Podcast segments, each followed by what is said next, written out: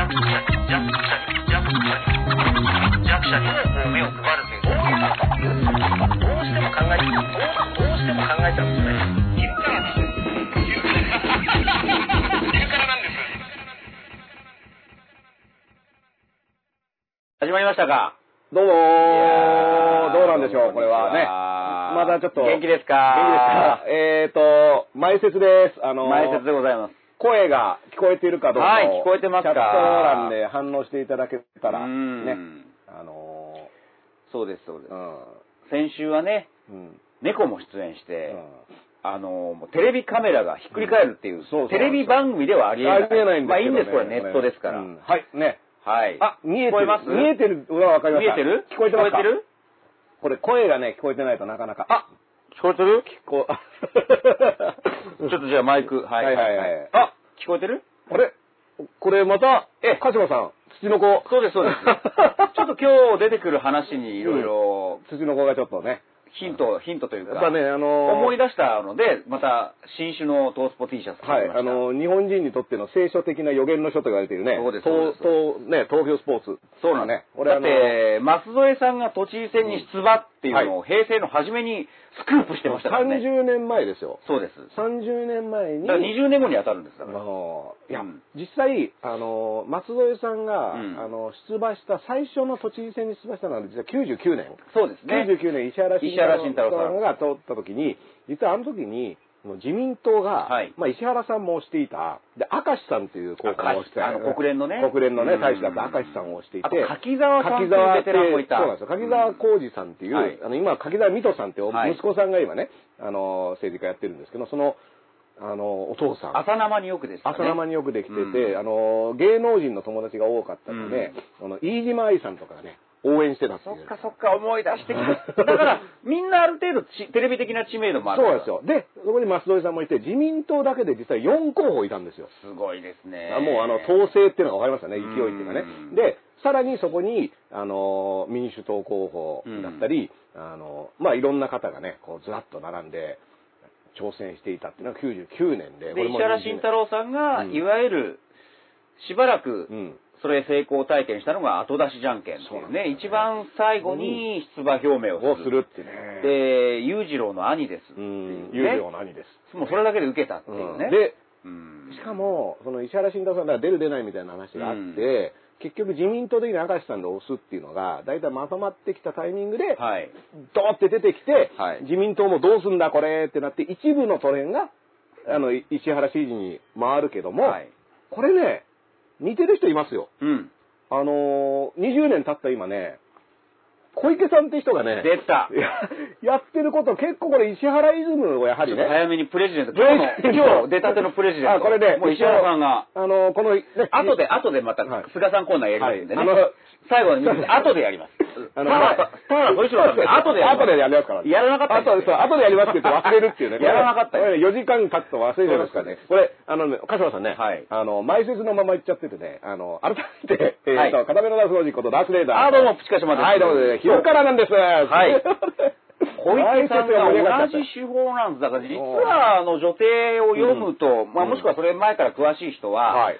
小池さんと石原慎太郎さんってもう、天敵というか、特に小池さんから見た石原さんはね、うん。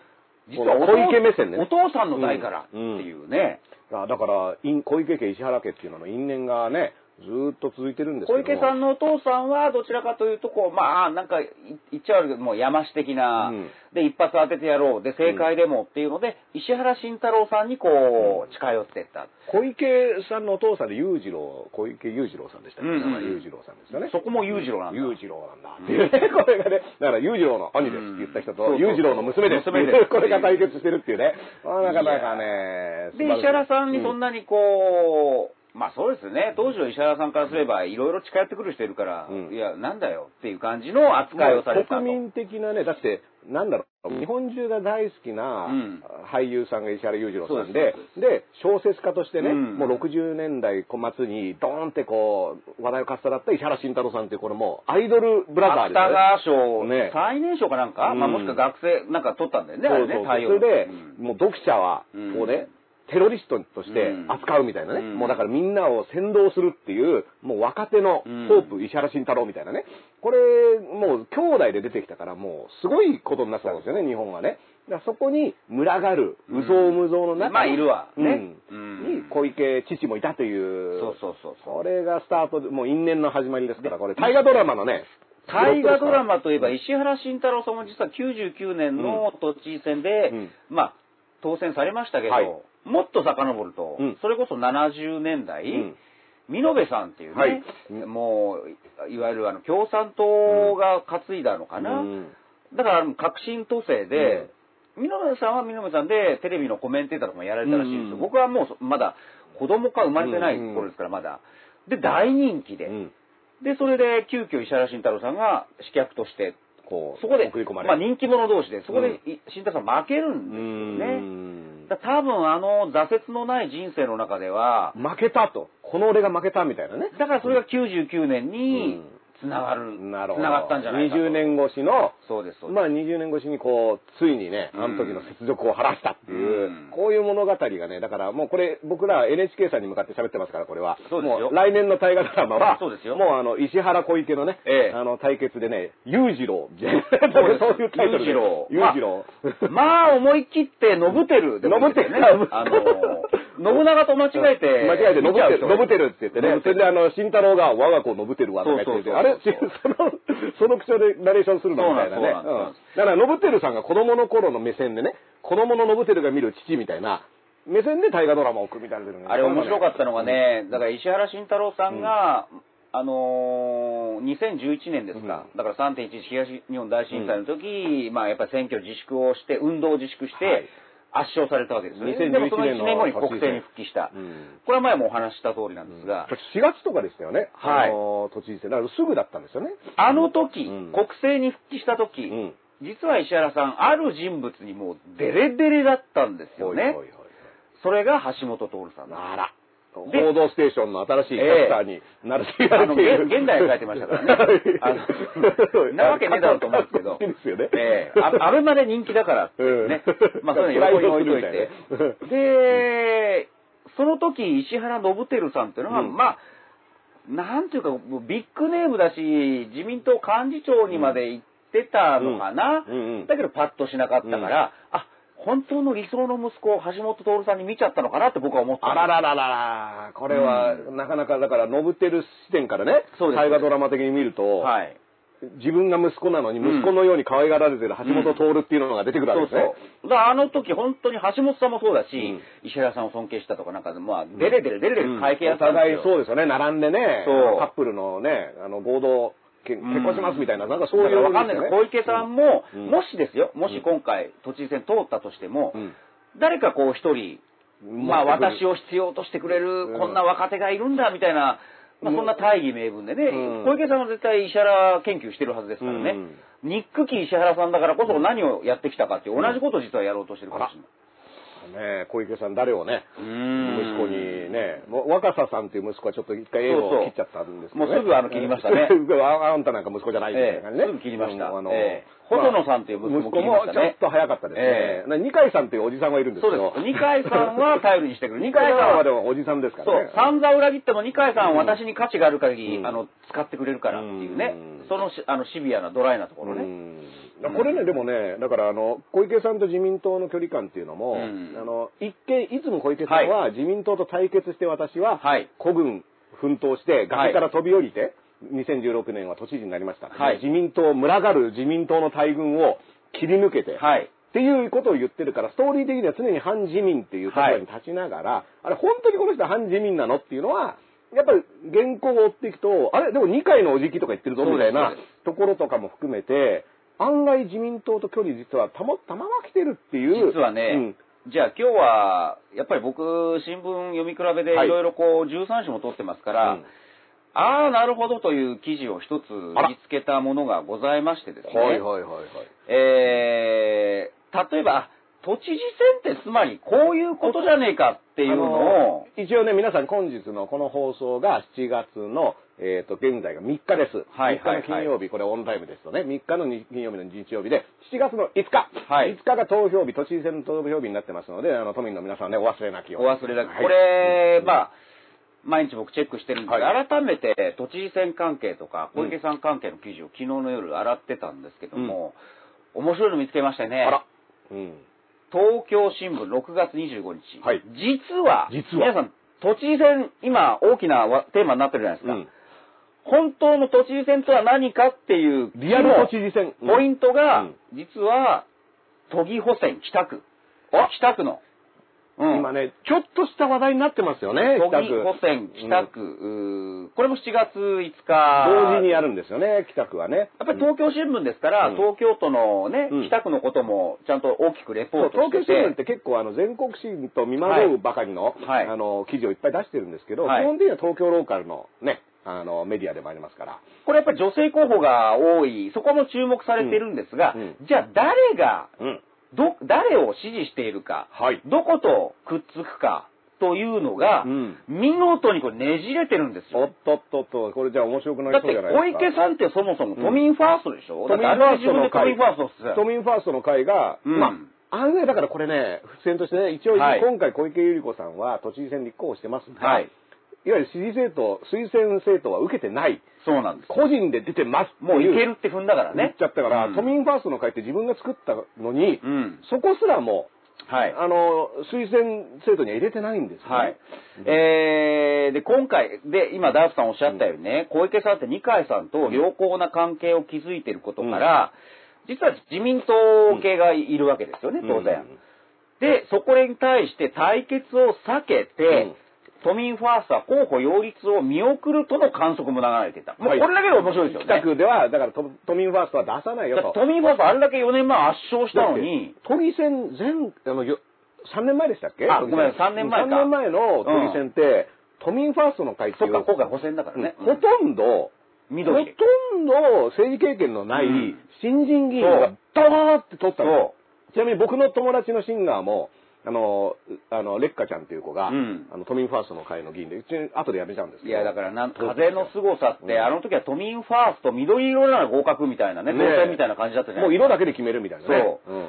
で、それだけ旋風を起こした都民ファースト、はい。小池さん自分の党うん。だったのに、うん。対決をさ立てて、自民候補うん。を、をまあ、立たせるために、あえてその対立候補を立てないんじゃないかと。まあ、そうは言っても、はい。そんなことはダメじゃないかっていうことで、うん。小池さんをうん。押し切る形で、小池さんは、まあやめとこうと言ってたのを、いやいやいやいやと、押し切る形で元知事秘書が、まあ、立ってるわ、立ったわけですよ、ね。結局、都民ファーストは結局は候補を今立ててるんで、すね。じゃあ小池さんはどういう態度、うん。スタンスを取っているか。はい。小池氏は自分の選挙に集中すると応援に入らない考えを示しており、おっとこれ強烈じゃないですか。もう貯金って感じじゃないですか、これ。まあまあ、だからコロナ対策で自分の選挙とか、うん、でも、いずれにしてもうん応援に入らない。入らないよ都民ファーストの自分の元人ですよ。元秘書で、都民ファーストの議員、あの、候補である、えっと、名前、あの、元宝ジェンヌの方ですよね、これ。あの、だから宝ジェンヌさんっぽい名前の、そうですあ天風。天風って読むんですか？これ、天天風が風いぶきさん。いぶきさん。天風天風いぶきさん。どっちかなんですけど天風いぶきさんかな？うん。これだから名前もね、ご立派で結構その小池百合子さんカラー的にはね、自民党では山田加奈子さん？自民党は山田加奈子さんって人ももうた、もうこれは決まってたわけですね、これすごく。くないですか？自分は応援演説、元知事、うん都民ファーストに入らない。ということは都民ファーストじゃなくて、やっぱり二階ファースト、自民二階ファーストっていうことですよね。二階がファースト、二階ファースト一階はもういらないっていう。いやーこれ、ファーストはファーストじゃなかったっていう。で、さらに驚いちゃうのが、はいまだいますよ、公明党さん。公明党さんいらっしゃいますね。はいここちらの対応が注目されていたんです。なぜなら都議会では、新小池じゃないですか。あの、要は、これもね、3年前に起こったことなんですけども、うん公明党さんは、東京都知事選のタイミングぐらいから、自民党ではなく小池さんにつくっていうのを結構、かなり早かったんですね。鼻が効いちゃうんです、権力の鼻が。もうピッとね、匂った瞬間にこっちだって。そうです。多分一番早く小池さんにそうです乗り換えたのは公明党。もう節操がやってば節操がないし、もうねフットワークがいいってばフットワークがいいし、だから神のみぞ知るって言ってね。まあ、神のみぞ知るというか、まあ、一番権力を信仰してるんでしょうけどもね。権力を信仰したばっかりえーこれ何の意味も、意味、あの、深い意味はないですよ。はいはい、もうこれあの、昼からなんです、昼からなんですのね、言葉は全部深い意味ありませんから。深い意味はありません。はい。その公明党は、えー都議会で新小池派なんですが、はい。都民ファーストと歩調を合わせるじゃない、は合わせてきたじゃないですか。今まではだからね。ところが今回の補選は反小池派の自民候補を推薦する。あら鼻が効いちゃいますね、でも公明党さ川島さんね、ええこれだからもうに練りでをちょっと取りほぐすと、まあもともと公明党さんは新小池なわけん。じゃないですか。うん。でその小池さんが、そうです、そうです。要は、自民、都民ファーストの中で、都民ファーストを応援しない、うん自民党、どっちかだから、っていうことはほとんどイコール自民党を応援してるのと、で、っていうことは、新小池だった公明党は、小池さんと行動を共にするってことで、今回自民党にくっつくみたいな、そうですそういう図式になって、新小池と大井小池の二つのおい、新小池、大井小池で。大井小池。大井小池で。もうだからね、あら、あなたは何だったんだのっていう。伊吹さんはね、そう。おい小池ですよ、ね。おい小池ですおいっつって、だって、秘書、秘書ですよ、みたいな。私秘書、都民ファーストの会、えみたいな。これはね、まあなかなか、そうやっても公明党さんにとってはですね、北区は、うん。その、太田元代表の、はい。まあ象徴的地盤、うん。地盤だったと。うん。で、次、衆院選挙で太田さんの後継者が、うん。まあ、出るので、うん。これまで以上に自公教育は必須なので、国政の枠組みを、すごいですね。こ、こっちではうん。国政の枠組み、こっちでは都民ファーストに作って、公明党すごいです公明ね党。さんはだから、まあ大阪とかでも、うん。似た動きがね、維新の会との距離で、あの、いろいろあったと思うんですけども、うん。やっぱ公明党さんはしたたかですよ。あの、うん。これね、ちょっと後にそういった話になると思うんですけど、一応ジャブ程度に言っとくと、うん。今のその太田さんっていうのが、まあ、北区にいますよ、みたいなので、その衆院選でどこから出る問題っていうのは、はい。すごく、あの、党に、国政政党にとっては大事ですので、まあ、衆院選は来年の秋ですよ。はい。ほっといたらね。不思議なことに、公明党さん鼻が利く、うん。鼻が利く、ここ権力のように敏感な、もう一番だからアンテナ立ててる公明党さん、早くも、はい。衆院選の準備を、もうスタートしてると。早いな早いですよねだって抜かりねえなもう24時間テレビ終わって次の日から来年の来年の24時間テレビににはね、もう用募金は、意するみたいなもうね、T シャツのデザイン考えてるみたいなね。やることがやることい早いですよ。だから、でも、1年以上ね、先の話を本当に今から準備してるのか、もしかしたら、あれ？?1 年先じゃないの？みたいな、うん。ね、あの、公明党さん動いたってことはあれ結構すぐ来ちゃうのこれっていう、うん。こういう憶測もあるっていうのが、うん。でその、太田さんも含めて公明党のその、東京都とかの、その立候補の区割りをどうするかっていうのを、もう会議で考えているという。ね、必ずねでもこういう時出てくるのはやっぱり公明党はやっぱ都議選が大事だとうん。いうこと、来年も都議選ですよね。来年も補選だ補選から。ですから。はい。だからそれと国政選挙が一緒だと。うん。やっぱり力がこう分散されてしまうので、公明党的にはうん。来年の追い込まれてからの解散は嫌だというのは必ず選挙行動で出てくる。出てますね。ということは今年中ですか？あのー、月まで出てましたよね。うん。要は来年の都議選の準備の前倒しした時に、はい。11月以降の解散だと、都議選の準備と衆院選の戦いがセットになってしまうから、11月より前がはい。公明党にとっては嬉しいんじゃないかっていう記事も出てて。まあだから本来は都議の方っていうのは国政選挙があれば自分のね地盤とかね、をこうフル稼働してうん。国政を応援できるんだけど、うん。自分が選挙になっちゃうと、うん。ちょっとこういろいろこう、やることが増えて手元が、うんみたいな。だから100%そこに集中することは当然できなくなってしまうっていう。うん。これが公明党さんの、の、あの、ロジックで言う、いつ解散してほしいロジック。でも、こんなロジックにね、僕らの、そう。あのーね、もう知らないよっていう 振り回されていいんですかっていうのは、僕はすごく、ね、まあ、11月説だからこれも、うんあの、後でいろいろ出てくると思いますけど、まあ、トランプ、アメリカの大統領選11月ですよね、って、これ、トランプさんやばそうだったらその前にやっちゃうね。やっちゃった方がいいんじゃないの？これトランプさんと仲いいアピールしすぎちゃってたんじゃないの？みたいなことも。イギリス。アショアも買っちゃったし、み買ったちゃ。ったしね、お金どうすんの？みたいなのがいろいろあるからっていうのと、別軸で公明党さんのロジックとしては、いや、都議選と被るのって言っては、都議選そんな大事なんだっていうのが、うん。まあ今、鹿島さんが言ったように、うん。いや、なぜなら都議が足となってね、その国政選挙の時の公明党の地盤を固めるっていうね、役割を担当してますから。だからこれもう一度記事に戻ると、敵と味方がくっつくねじれ状態。おで、面白かったのが、その裏切られた形の都民ファースト幹部は、うん都民にどう説明するんだと恨み節をこぼす。都民これ、だからこれ、だからこれ公明党だけの恨み節じゃなくて、なんか小池さんに対して恨み節もあると思う。だから、おい小池ですよ。これおい小池ですおい小池を都民ファーストの会の人たちがね。マスコミの皆さんこれ使ってください。もう対立軸は新小池は、の反対は反小池です。じゃなくて、おい小池でなんですよ。うん新小池、おい小池で。新小池おい小池いいですよね。そうです、そうです。んだからこれ、見事にこの北区の、この、補選に、うん今のこの都政とか国政が、あの、ぐじゃぐじゃ感、ね小池さんの野望野う心、ん。見事になるじゃないですか。見事ですよ。だから、うん。あの、これもね、この、昼からなんですの推薦映画の一つとしてね、ええ。あの、小川淳也氏の、その、なぜ君は総理大臣になれないのかっていうのの中でですね、やっぱ希望の党から、はい。あの、選挙に打って出る小川さんのリアルなね、つぶやきが一つあるときに、やっぱその、おい小池っていうねそうです、このおい小池が、あの映画の一つのね、やっぱりあの、流れている、こう、重層、通奏低音みたいにね、おい小池おい小池ってみんなが言ってるっていうのが、松江さんも最近よく、おい小池ってずっまあ、と言って松江さんは、あますからね。の、孤軍奮闘、ええ崖から飛び降りるおい小池みたいなね。おいって言いながら降りてくるみたいな。松江さんでも映画作りたいですよね。なぜ君は都知事を辞めたのか、ねこれねあの、みんな知ってるっていう。あの、タイトルかぶせで行くのはね、非常にいいと思いますよ。ええはいあの、舛添さんの、あの、 Voicy っていううん音声メディアで、はいあの、ももやっていて、で、その YouTube チャンネルもやってるんですけど、うん。何かその小池さんとの、おい小池に関してはその音声メディアを使って、あの、喋っていて、うん。で、これに対しても舛添さん、ウォッチャーっていうね、これあまり一座と一緒で、舛添一座っていうのは常にね、舛添さんが何か発信するためにはい。温泉行ってくださいとか、そうです。そういう話をする人たちっていうのは常に、この、あの、ヤジを飛ばす観客がいるんですけども、これなんか、映像とかとしてこの話は残したくないんですか？なんで音声だけなんですか？みたいなツッコミとかを入れてるんですけども、これも女帝で出てくる、その、91年ぐらいですよ。はい。1991年ぐらいの熱愛報道からの、ま、からの流れを引いた、あのーまだくすぶる恋の炎的ない話。やだからうん。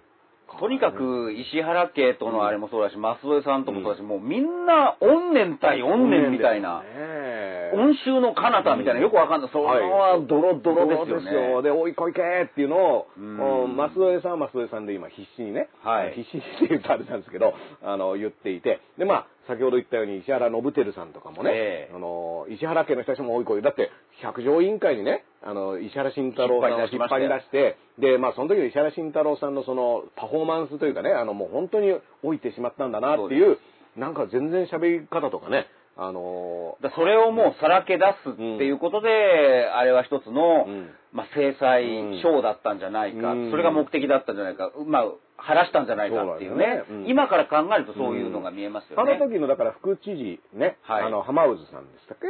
あの人浜も、もうその小池さんとの父親からの因縁があるんですよ。びっくりしたよ。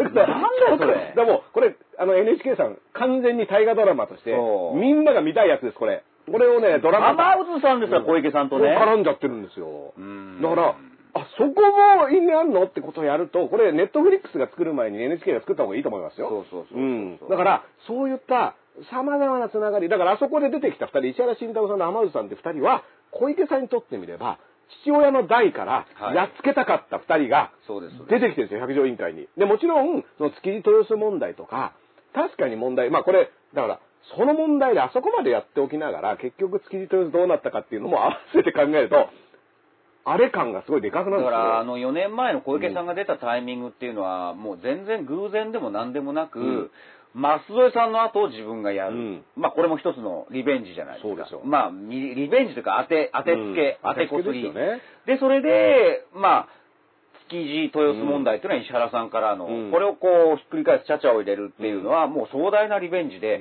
もう大手飛車取りみたいな感じになってるわけですよね。来。ちゃったって、もう、うん。小池さんにとってみれば全部が揃ったってことですよね。そう。でんブラックボックスっていう情報公開を訴えて、一丁目一番地ですよ。あれだけ情報公開を訴えたけど、この4年間何も情報を公開してねえじゃねえかっていう話が。いやだから情報公開一丁目一番地のね、あの小池さんの最近のですよ、うんあの、情報公開ぶりとかも含めてね、ぜひ皆さんね、思い出して、選挙前に一回思い出すだけでいいんで。そうです。うん突っ込まれたら、だってそれって豊洲移転のね、うん経緯って、あの、明らかにされてない。それって密室じゃないですかって、うん毎日新聞の記者に質問されたら2017年ですよ。2017年。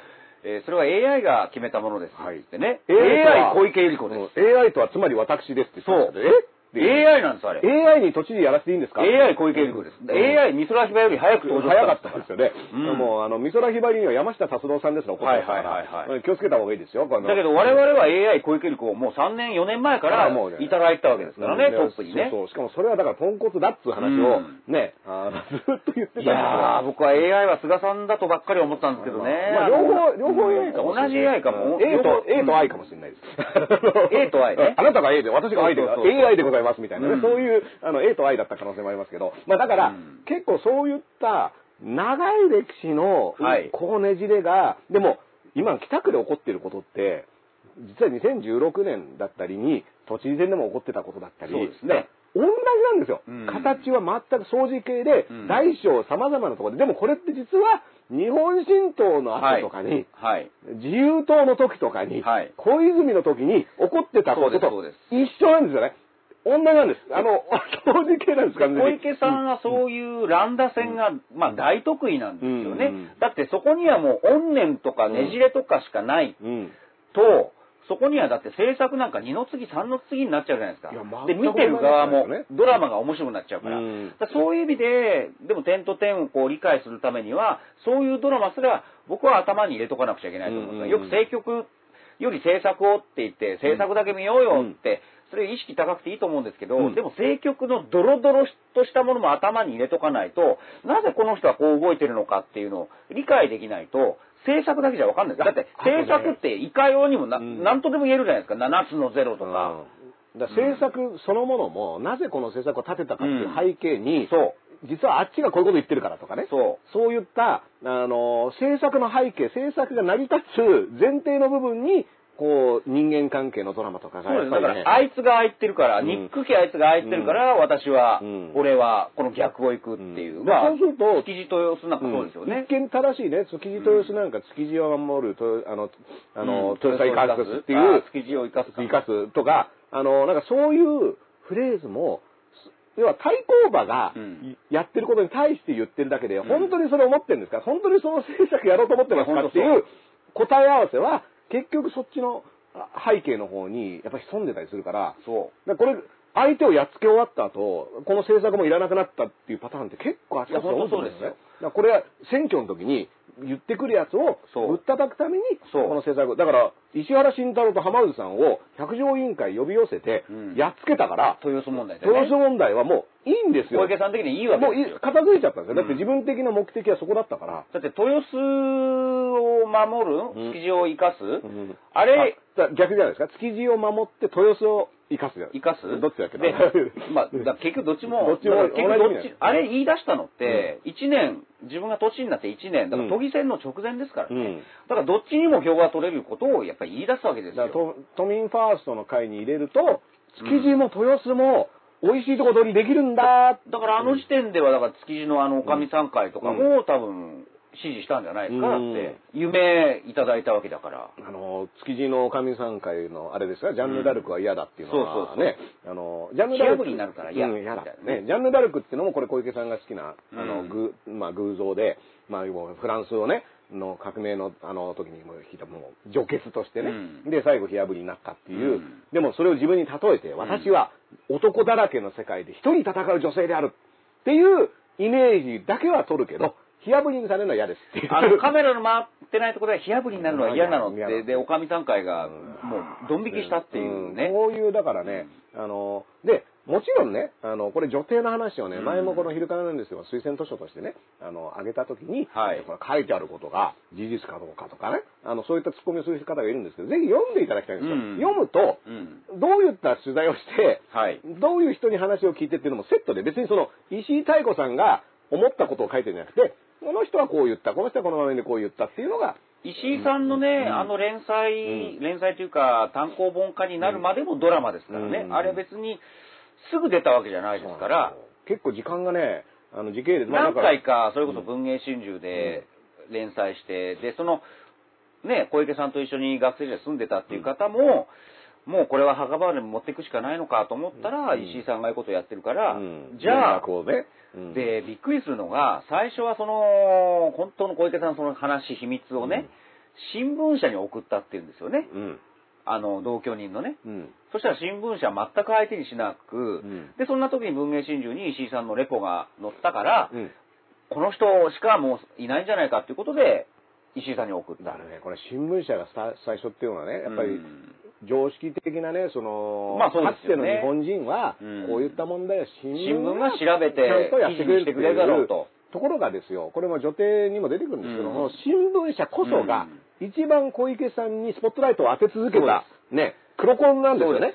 だから舞台を作ってあげて、小池さん、さっそうと帰国みたいな。特に70年代のね、うんまだ、まあ、ザ・親父ジャーナルですよね。うんもう、どっぷりの時に、でしかも一番小池さ中んを、東関係とか詳しいおじさんほど、ああ、こんな、何？カイロ大学で、ああ、いいじゃん、一面記事にしてあげようよって。これはだから、みんなで担いじゃって。あの、うん。まあ、わかんないですけども、その中東を研究されている方とかが、まあ、ある種そのね、男性ばかりで、でも年取った男性ばかりのところに、さっそうと若い女性が、カイロ大学卒業したって言って、こんなね、花がはい。咲いたのか、この荒れた大地にみたいなので、もうみんなでめでたっていうのが、小池さん誕生の背景にあって、これは新聞各紙ですよ。うん。特定の新聞とかじゃなくて。もううん。全メディアが乗っかって、うん。もてはやしたっていうのが小池物語のスタートだから、まあこれも大河ドラマでね、ぜひそこはね、ねもう言いっぱなしです言いっぱなしのスタートなんです。だからもう小池さん来たのもう全部、うん。もうあなた素晴らしい、本当に、なんていうスターが誕生したんだっていうのが、新聞業界の態度で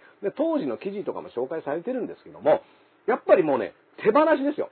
手放しで激賞してたのが小池百合子さんで、そうですで、その花道をさっそうと歩いてやってきたっていうね、これが、全てのスタートで、実はそういったことを新聞業界がやんなかったら、小池さんもそうです。別に、ある種地味に、地道な人生を歩めてた可能性あるんですよ。ところが一気にスターダムにみんなが上げちゃったんですよね。帰ってきたってだけで。そうですそうですだって、まあ卒業したかもしれない。うん。首席ではなかった。うん。海洋大学出た。まあそれぐらいでもいいですよ。で、それをそのものとして普通に扱ってれば、まあ、ノーチェックでね。うん。で、で、まあ、チェックなんか調べて、で、あこう、こういうレベルのアラビア語ができるんですねとか、こういった勉強してたんですねってことに合わせた対応をしていれば、別にその後、普通に人生を送ってた可能性あるんですけど、だこの言いっぱなしが OK なんだっていう成功体験があったからこそ、うん。じゃあ同じ切り口で、他のメディアですよね。うん例えばテレビ、うん竹村健一さんのうん番組のアシスタントに収まる。うんで、じゃあもっと上行こう。で、うんテレ東のキャスターになる。うん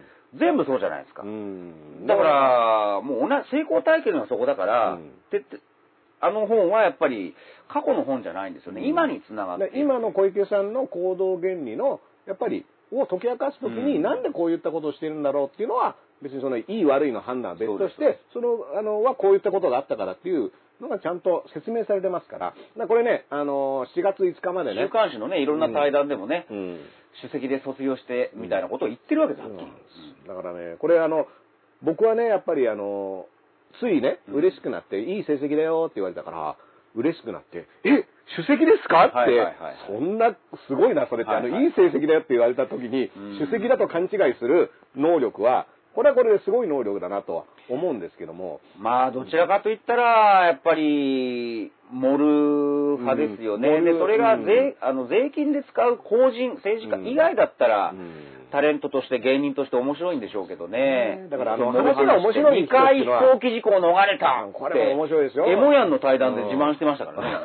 エモヤンとねそれもあの本に載ってますけどね。はい。あのーまあ、だから、あのー小池さんはね、あのー非常にこう、距離感が、むあの、いつもね、測っている人に森っていう人がいるんですけどね。うんあの、小池も森だったっていう、ね。そうですあのそういった意味では森派だったっていうことをね。えー小池を見て森を見森る。森を見るっていう、ね。よくわかんない森の中に小池を見るみたいなね。なんかそういったこう、あのー小池といえば森だなみたいなことを、まあ、もう一人のあの、森吉郎ですよね。森っていう字が違うんですけどね。違う森うん吉郎の森派なんですけども、うんまあだからそういった、あの人生をやっぱり歩んできたっていうのが、やっぱり今、で、僕はね、その東京都知事選って今後はあって、7月5日ですよ。もう目前で、まあこちらにね、あの、これ選挙候補ね。選挙候補ね。あるある。選挙候補。もう一番上の届け出順ですから、はいはい。山本太郎さんがね、はい。一番上に来て、順番にね、選挙候補。うん。これが7月5日にあって、ここに載ってるはい。22人の人の中からの1人が、これから4年間の東京を、はい。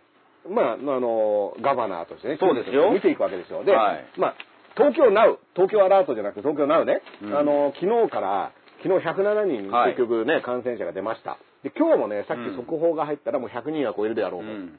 これ、実際この番組でも東京アラートは何だったのか問題はずっとね、取り上げていて、で、何だったのかって何でもなかったというか、まあ、小池さん本人がね、いや、あれは注意喚起で、みんなが東京アラートっていう言葉を思い出し、頭に浮かべただけで成功なんだみたいな、で、レインボー話題になったから成功なんだ。それ今までの反省そのものだから、ね。もうそう、今までも話題になったから。中身はなくてもね。そうそうそう。だから言って、あの、出席だって言って、わー、すごいって言ったから成功なんだっていうのがずっとついてるっていうので一緒なんです都議会にはブラックボックスがって、ねね。黒い頭のネズミがっていうね。情報公開だって、うん自分がなったら情報公開、やん私が AI ですからって、もう煙にま巻くだからこれ話題になったから、情報公開ってことを皆さん考えたでしょ？だから成功なんです。私がするって意味ではないんですよ。みたいなロジックですから、まあこの東京アラートも何だった問題、いよいよね、なんだかんだ、それでも感染判明が判明する人が少なければ、はいまあ、成立してたとは思うんですよ。でも、どんどんこれは50人、50人、うん50人、60人とかって増えてって、ついにまた3桁に戻ってしまって、えで、これね、昨日会見してたんですよ、緊急会見。これ、はい僕見ててね、あのーもうとにかく、夜の街なんですよ。はい。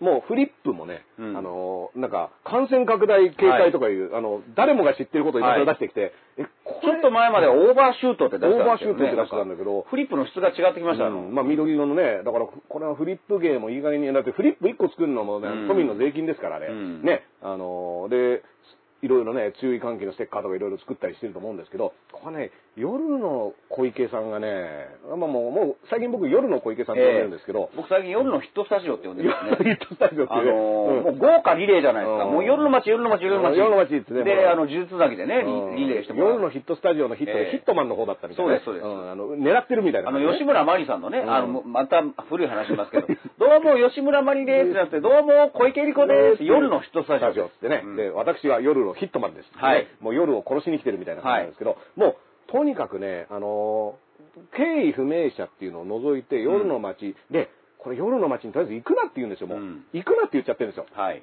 で、でも、格好付きで、はい。ガイドラインを持っているお店もありますけどって言うんですよ。やっぱりそこですか。はい僕もそこ、あのフリップ、んバーンってインパクト強いじゃないですか。うんで、で、僕もあのーちゃんと写真で確認しました。夜の街、はい。要注意。要注意。ただ下に、ガイドライン巡視点を除くるっていう。これね、どっかで見たなと思ったやり方、トースポと同じなんですよ。土の子発見。そこだったんですね。そうそう。土の子発トー見ス。ポ、だこれは土の子発見って言い切っちゃってるけど、うん。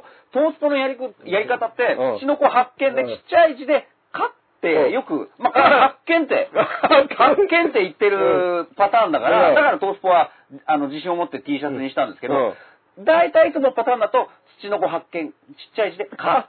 で、UFO、目撃、かかっていう。あれ、東スポ手法ですよ、昨日のあの、フリップって。だから東京知事が東京スポーツにね、うんこれは別にあの、間違ってはいないんですよ。東京、東京ですから。東京そう。東京スポーツはオリンピックとか海外であると取材に行くと、うんあの、ニューヨークタイムズみたいにすごく格式の高い新聞だと思われる。思われるっていうね東京の東京のスポーツを全て担当してますからってね。うんだからあの、それと一緒であのね、あの、カイロ大学卒と同じような手をね東京スポーツは海外行くと使えるみたいな、ね。だからあれ、土の子テロップなんですよ。あ、土の子夜の街、要注意土の子。ガイドライン守ってる店は除く。いや、ここ大事じゃんあの、僕だから、うんいや、順序逆だろうと。ガイガイドラインを守ってる。しかも結構な店が守ってますよ、言ったらだって僕、その、クラブだったりライブハウスだったりの話、みんな、本当にどうやってお客さんを、あの、に感染させないようにするかって対策をしてね。本当に考えてやってる店はいっぱいありますよ。うん。でそういった店があっても、それでも感染をしてしまう可能性があるっていう順番だったらわかるんですけど、だからこれもまた主語が大きい問題で、うん日本人が、うん。みたいな感じですよ。日本人が、そうそうそうね、みたいなね。そう。うんだからこれはね、あのーいや、まあ名古屋のね、河村さんとかよく日本人がみたいなこと言うけど、うんいや、それあんただろみたいなね。そうそう。日本人がかっこ河村みたいな感じで、あのー日本人が許さないかっこ河村みたいな。いやーだからあれは、ちゃんとガイドラインを守って対策している、ん。その、夜の街、はい。まあ普通の飲食店さんからすれば、とんでもないフリップですよね。ーだから、うん。あのーもう、バサッとね、だ僕、正直ね、一瞬でもね、夜の街と言われてる、僕はそのうん。カテゴリー自体が意味わかんないから、うん。あれなんですけども、帰った人は、まあ、少なくともこれ小池さんには投票しない方がいいんじゃないかなとは思いますけど。いや、だから本当に例えばですよ、海外で何か事件があって、うん。まあ日本人が何か容疑者だとしましょう。で、その時に、日本人を注意、あの、か指名手配除くって書かれたらどうします、ねえ。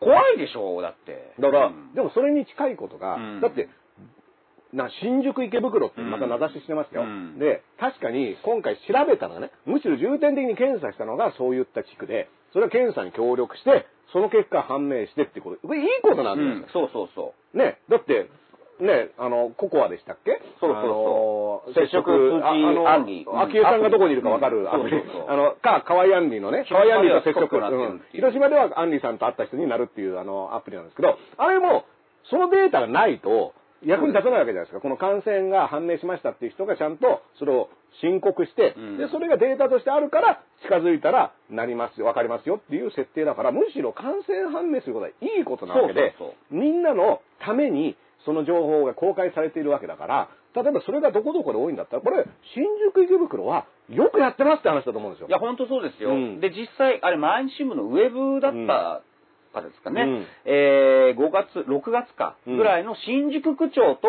うん。新宿の、その、有名大物はい。ホストはい。の、なんか、あの、秘話みたいなのが書いてありましてね。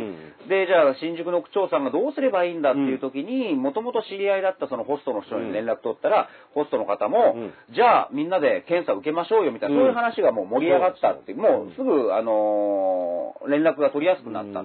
うんだから実際小池さんも言ってるじゃないですか。うんあの、検査をもう積極的にしてるから、うんまあ今日の各種も読んでいても、そうなんですよ。しあの、新宿、んむしろそのホストのお店とかを積極的にやってるから、これだけ数が多いんだっていう。これね、ダブルスタンダードに近くそれはわかりますようん。わかるけど、でも一方で、夜の街全体を、行くなっつってねうんダブルスタンダードですよね。だから、あの、むしろね、その、感染者がなんで増えたんですかって言った時には、いや、これは検査に協力してくれてる人が増えたから、感染者数が数としては増えてるんですって言っておきながらね、ここ感染者増えたから行くなみたいな話をしてるわけでしょ？いや、協力したんじゃないのそこみたいな。そ。で、これが、実はいろんなことにつながっていくんですけども、自衛っていう言葉もね、うん。あの、自粛はもう、自粛から自衛ですっていうのは、休業保障の話も昨日緊急、あの、会見でね、はい要は、じゃあこれ、またこんだけ数が増えてきたら、その緊急事態宣言だったり、そういった休業要請とかをまたするんですかって、これはだって当然、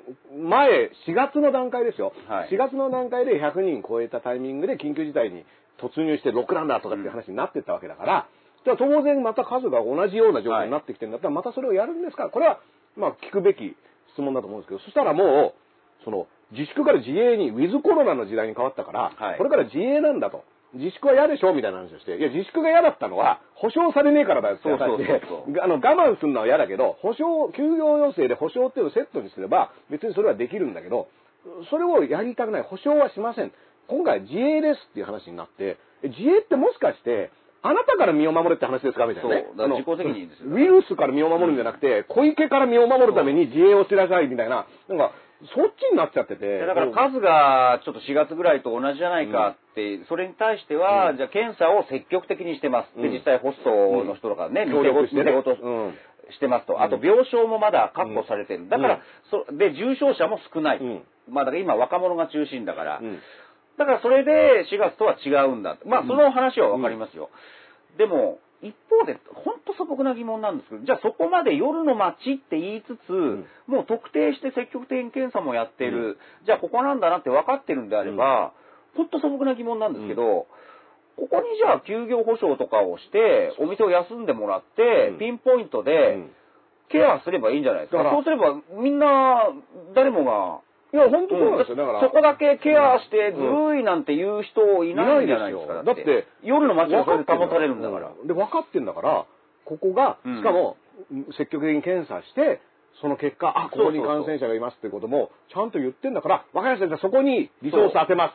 そうで、みんなが、あの、生活できるように、夜の街一貫じゃあ、あの、そこにお金を渡して、っていうことをやんないですよね。で、ちゃんと対応しているホストクラブは、じゃあ、うん。どうぞ営業してください。だからこの括弧のところのガイドラインを守ってる店っていうところも含めて手当てして、でも、そういえば全部ね、東京都の全てのその商業施設、お店に保証することは難しいっていうロジックでなんか保証の難しさを言うけど、いや、そうじゃなくて、あなたここだって言ってんだから、ここを分かってるわけだから。うん。で、しかも、その方々なんで保証するかっていうと、自分たちが積極的に検査に応じて、その結果、うん。感染者がこれだけいますって反応した、ある種協力的な地域が夜の街であって、夜の街を悪いものにするんじゃなくて、むしろ、あ、夜の街が積極的にみんなのために、そあの、情報公開してますだからよ。ウィズ夜の街ですよ。ウィズ夜の街をウィズ夜の街にしなくちゃいけないのに、完全にもう敵役、バシッて切ってね。しかも大まかにね、で、一方で、でも積極的に検査してくれてるからねって、うん。そこは褒めちゃってそうそうそうそう。なんかおかしいですよね。だから。積極的にあの検査にしてるっていうことをうん。評価している割には、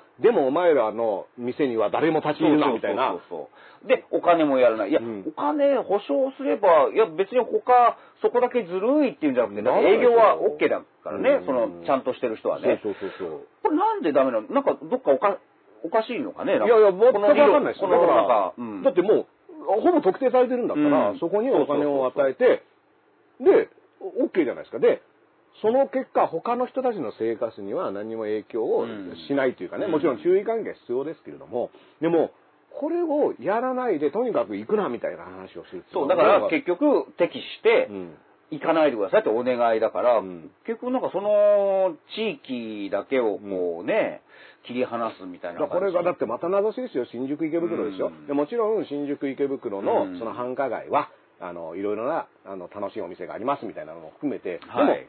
でも、ね、結構、じゃあ、例外的に、こはいうはい。いった店がコロナの間も、うん。ガンガンお金儲けしてたからってことはありえないわけで、うん。むしろね、あの、みんな大変だったと思うんで、で、そこにさらに追い打ちをかけてね、名前を出して、はいはい。で、これで東京都知事でございっていうね、この、もう僕はだから夜の街って言った瞬間、たらいを落とすシステムを誰か考えてくれるみたいね。な、あの、バーチャルたらいでいいんで、あの、なんか、いいねボタンの代わりに、たらいボタンみたいなのがあって、あの、小池さんが夜の街っていうためにそれをピンと押すと、たらいが落ちてくるみたいな、それぐらいね、もう言うたびに気になったんですけども、この夜のヒットスタジオ状態のね、小池さん、これ、7月の、だから昨日だから2日ですよ。はい。2日にこれを発言したのは僕は個人的な立場からしたらこれもう排除いたしますと同じぐらいや、いね本当そうだね。あのーやっちゃってると思いますよだってうん全然これ東京都守る気なしみたいなねだから小池さんはもう昔からそうなんですけど、うん本当にあの、ウィズがないんですよね。うん一緒にっていう、まあ、しょしがらみを切っていく人だからしょうがないけど。だから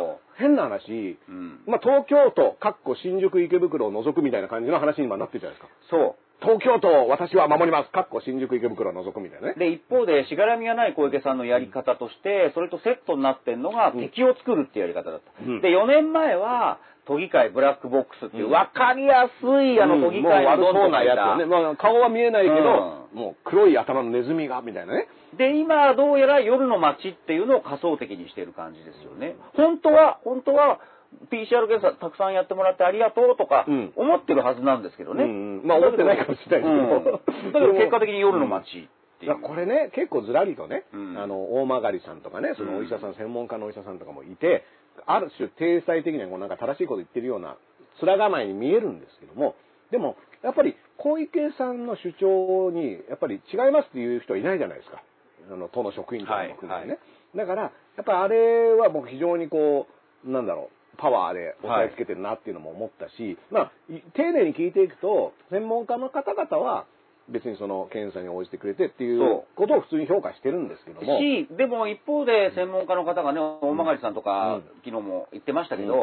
やっぱり感染が不特定経路も増えてきてるんですよ。だからここが大事じゃない？そっちの方が僕は、だから夜の街こんだけってなぜかって言ったら、この人たちが検査に応じたからっていうことで、むしろね、所在も含めて全部わかる。ある種安心できるデータを提供してるのが夜の街でそう、その他に経路不明の感染判明者がいるっていうのが、むしろそっちがケアしなきゃいけないそうでしょ？これがほっとけば何倍にもなるなんてうん昨日おっしゃってましたよね。うんなんかね。で、こうね、6倍とかになるかもしれないみたいなね。で、そっちが、実は、このコロナっていうことの感染拡大に関しては一番、夜の街はだってもう、検査してんだから。そうそうそう。いいじゃない。でそれがわかんない。どこでかかったのかわかんないっていう人がかなりの数いて、そっちの方が問題だし、それをじゃあこう名指しにして、ここにを気をつけましょうっていう話にはなんないんですよ。うん。なぜならわからないから。わからないと敵にできないじゃないですか。でも夜の街はわかるしまあ、元々のイメージがね、あの、をそのまま最大限利用して。じゃあ、、ダースさん、そこの、はい。まあ一つの資料をまた僕出しますけど、これ7お願いします。月、今日か、うん。今日の毎日新聞、うん。コロナ再拡大現実味。で、最後の方に面白かったんです。うん。政府与党内には、東京都の対応への不信感も募ると。で、東京アラートに対しては、うん自民党幹部がね、はい言葉として、小池百合子のおもちゃだと。うん中身が変わらないのに意味がないと。懐疑的な見方が強くあった。うんで、この後さらにあの、肝だと思ってて、政府関係者は、感染者の内訳もとははっきりさせていない。うん経路不明の割合と若い人との関連も情報が出てこないのでよくわからない。うんやっぱここなんですよ。やっぱ情報、まあ政府も関係者も言えたもんじゃないですけどね。うん、似たもん同士だけど、まあ事実としてね。うん、結局あの夜の街はなんだ若者だって言ってるけど、その関連も情報も出てこないでよくわからないっていう政府の方も困っているという記事があって面白かったですけどね。でこれもぼやっとした印象論で、うん。若い人が夜の街に遊びに行って、で、感染してんでしょってなんかこれあたかもね、だからそういうふうに受け取れるような説明をしてるけど、具体的にデータを見ていくと、これどこの、若い人がどこでどうとかっていう細かいデータとか分かってないし、僕のイメージの夜の街とかだと、むしろ、こう、おっさんとかがね、はい。行ってるイメージの方が高いから、そうですね。ってことは若い人別なんじゃないのっていう気もちょっとしちゃうんですよね。うん。だから、そういったものはもう全部ブラックボックスですよ。うんあの、小池さんの言葉をね。本当ブラックボックスです。うんで、これ、信濃毎日新聞っていうね、長野県の地元紙なんですけど、うん僕これ火曜日、たまたま、まあ、山梨行く途中で、はいはい。あのーあの、鹿島さんラジオ出てますからね。そうなんで。す。で、実は、新宿駅のうん長野山梨方面のキオスクって、うん長野の新聞も山梨の新聞もか売ってるんですよ。ああ、そうなんですね新宿で買えるんです。うんで、僕必ずあの、その日は買うんですけど、うん信濃毎日新聞を買ったらですね、うんこれやっぱり地元紙としての面白い切り口ですね。夜の街からっていう、うん。そういうあのエッセイというか、はいはいはい夜これどういうことかというと、うん。やっぱり長野から見て、うん。夜の街、うん。えーそのま、じゃあ実際どうなっているのか、うん。じゃあ東京に住んでいる文化人2人にリポートしてリリポートしてもらうっていう、うん。そのうちの1人、伏見紀明さんっていう作家の方、うん。要はその眼差しは差別や偏見を含んでいないかっていう視点でリポートを書いてます。うん。で、伏見さんっていう方は、えー性的少数者のホームに後ろめたい空気感っていうタイトルでこれコラム出してるわけです。実際あのご本人もゲイバーを経営してて、でやっぱりねじゃあ密度の高いオフィスでの労働は倫理的な責任を負われないのに、うん。どうして夜の街だけが非難されるのか納得がいかない。いやまあ対策してるうん。店からするとね、うん。でさらに同性愛者など性的少数者は感染した場合の個人情報の取り扱いに危惧を抱いていると。うん。自身のセクシャリティが暴かれ差別にさらされる可能性がある。だからこういうのはやっぱり当事者持ってるわけですよね。えー、だからそういう、なんか絶対小池さんからは思いつかないよううんな、やっぱり当事者の、ねこれ面白かったですけどね。やっぱり夜の街って名指しされると、こういうふうに。何が入ってんだっていうのはね、うんやっぱでかすぎるし、網が。そう。もうとにかくでかい網をボーンってやったら、ほら、そこにいるって。また俺ら、私ら少数者は、うんもう無限されるんだなっていうのがやっぱりあるわけですよね。まあ、だから、あの、でかい網をねうん、放ったら、なんか入るのは、まあ当たり前ですよ、確率論的には。網でかいんだから。だから、ボーンってやって、ほら、いたって言うけど、いや、その網でかすぎでしょっていそう全然関係ないもんいっぱい入っちゃってますよっていうのがうん、こう、で、本当そうだね。そのそのタイミングで、しかも、釣っちゃいけない魚も釣っちゃってるもうバーンって釣っちゃってるっていう状態だから、で、さらに言うと、その網から外れた人から見たら、あ、やっぱりあそこにいたみたいになってるわけで、はいはいはい。で、これって分断じゃないですか、一言で言えば。で、この分断を生み出して、そして犯人探し、敵、敵認定して、それを叩くっていうやり方を、まあ、東京都っていう非常にでかい場所で、上に乗っかってる人がやっちゃうと、これは僕らはやっぱ住んでる人にとってみれば、これは気が気じゃないっていうかね、その今言った、その世の街からのエッセイに登場するような方で、そういった危機意識を持っている人は、やっぱりちゃんと気遣って、感染協力、感染防止協力とかをやっぱ徹底してると思うんですよ。はい。だって、何かあったら自分たちのせいに常にされる可能性があるっていう意識で生活している人っていうのが一定数いるわけで、だそういった人ほど、実はこういった時には気遣ってると思うし、だから、それを一括りにしたらね、僕はだからそういった、まあ、繊細な視点っていうのがね、もちろん東京都知事が大きいですから、ね、その細かいところまで分かんないのよ、みたいなことを言うんだったら、それはその部署、ね、うん。各自治区の新宿区長とかね、あの、豊島区長とかいろいろいるわけですから、そういったレベルでこう、あの、考えていけばいいのに、それはやんないで、もう、言ったら出てきて一言ですからね、フリップ作ってボンですから、これで全部片付いたっていうのはね、いやー、だからそういうずさんな扱いって結局何につながるって言ったら差別とか偏見につながるいや、もう間違いないです。だから、うんこれもね、あのー前回の昼からなんですけど、はい言いましたけど、まあ、都知事選のね、争点にはなってないんですけども、でも、チューズライフで行われた、あの、党首、あの、候補討論、ええ。と、これ実は22人のうち5人しか出てないので、まあ、そのバランス的にはどうかという指摘もありますが、まあ、その小池さん、山本さん、宇都宮さん、小野大輔さん、これが、あの、出て、討論、はい。党首討論をやった時に、その、津田大輔さんが司会だったんですけども、やっぱりその、関東大震災のその追悼文を小池さんになってから今までの都知事はずーっと毎年その異例の追悼文を出していたのに、うん小池さんになったら最初の1年目だけ出してそれ以降は追悼文取りやめ追たんね悼文を。取りやめているということについてどう思うか。で、これ、えっ、と、おとといかな、あの、TBS ラジオの荻上チキさんのセッション22でも公開質問状っていうので各候補に、えっ、と、アンケートを送っている中にもその、あの、条文っていうのは、あの、その質問はあるんですけども、これに対して各候補答えてるんですけども、小池さんは1年目だけ送って、その後辞めてるんですよ。はいで、それに対してなんで答えたかっていうと、様々な事情により亡くなった方もうん含めて、うん災害で亡くなった方への慰霊っていうのを引き続きやっていますみたいな。そうです。でも、ね、これ、あ、まあ、どうぞ。うん。まあ、あの、その津田さんの質問も良かったじゃないですか。うんで、セッションもうんちゃんとやってる。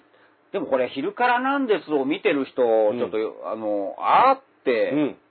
なんか見ててよかったって思ってほしいのは、実は、この話って、ここ6月19日にやってるんです。うん昼からなんですが、多分、その、一番最初に、一番最初に一番伝えたけど最初っていうかね、あの、小池さん自体はもうね、あの、3年前からやってないっていう話なんですだから今から2週間前か。うんだから僕言いましたよね。だからその、一あ気になる論点としては、うん追悼文取りやめとうん。いうことで、で、今回の文春オンラインも書いてきたんですけど、まさにそうなんですよ。その、歴史に向き合おうとしない姿勢を覗かしていたと。うんで、追悼式は毎年、んえーね、えー墨田区の公園で行われているんですが、うんだって、2週間前にも言いましたけど、あれ人災ですからね人。災ですよ。あの、要は地震によって亡くなったデマがまずそんな朝鮮人が暴動を起こしているという、それがデマだったんです。でもそのデマを信じた人が朝鮮人虐殺ということで、井戸に毒を投げ入れたとかね、そういったデマがうん。人々を駆り立てて、で、この状況、僕ね、その鹿島さんが昼からなんですよ、その話をした後に、ツイッターでも、その9月23日、東京の路上でっていう本がありますと。はいで、これが、は東京都民、女帝と一緒にね、はい東京都民の教科書ですってて、これは、まあ僕は本当に読んでほしいと思うんですけど、そこにかなりね、当時の新聞記事、はい当時の証言、これも石井さん、太鼓さんと一緒ですごく取材、加藤さんって方が書いてるんですけど、取材した本が出ています。すねだから、それはもう、あれはもう読んでください。うん歴史的な事実、要は、その、こう思うを、ああ思うとか、あったんですかなかったんですかっていう話じゃなくて、当時の新聞がこう報じている。でもそれも実物もある。で、いかにそのデマを語り継いできた人もいたかっていう話ですよね。うん。で、それがうんあったからこそ、都知事となる人は、それは繰り返してはならないっていうのは、まあ、口で言うのは簡単ですけども、本当にそういうことが起こらないようにするっていうことをちゃんと示すために追悼文っていうのを毎年送っていたのと、その公演の、これもあの、要はその追悼慰霊式を公園で開いているのも、都がはい。小池都政になってから、使用許可を与えないっていうね、公園のね。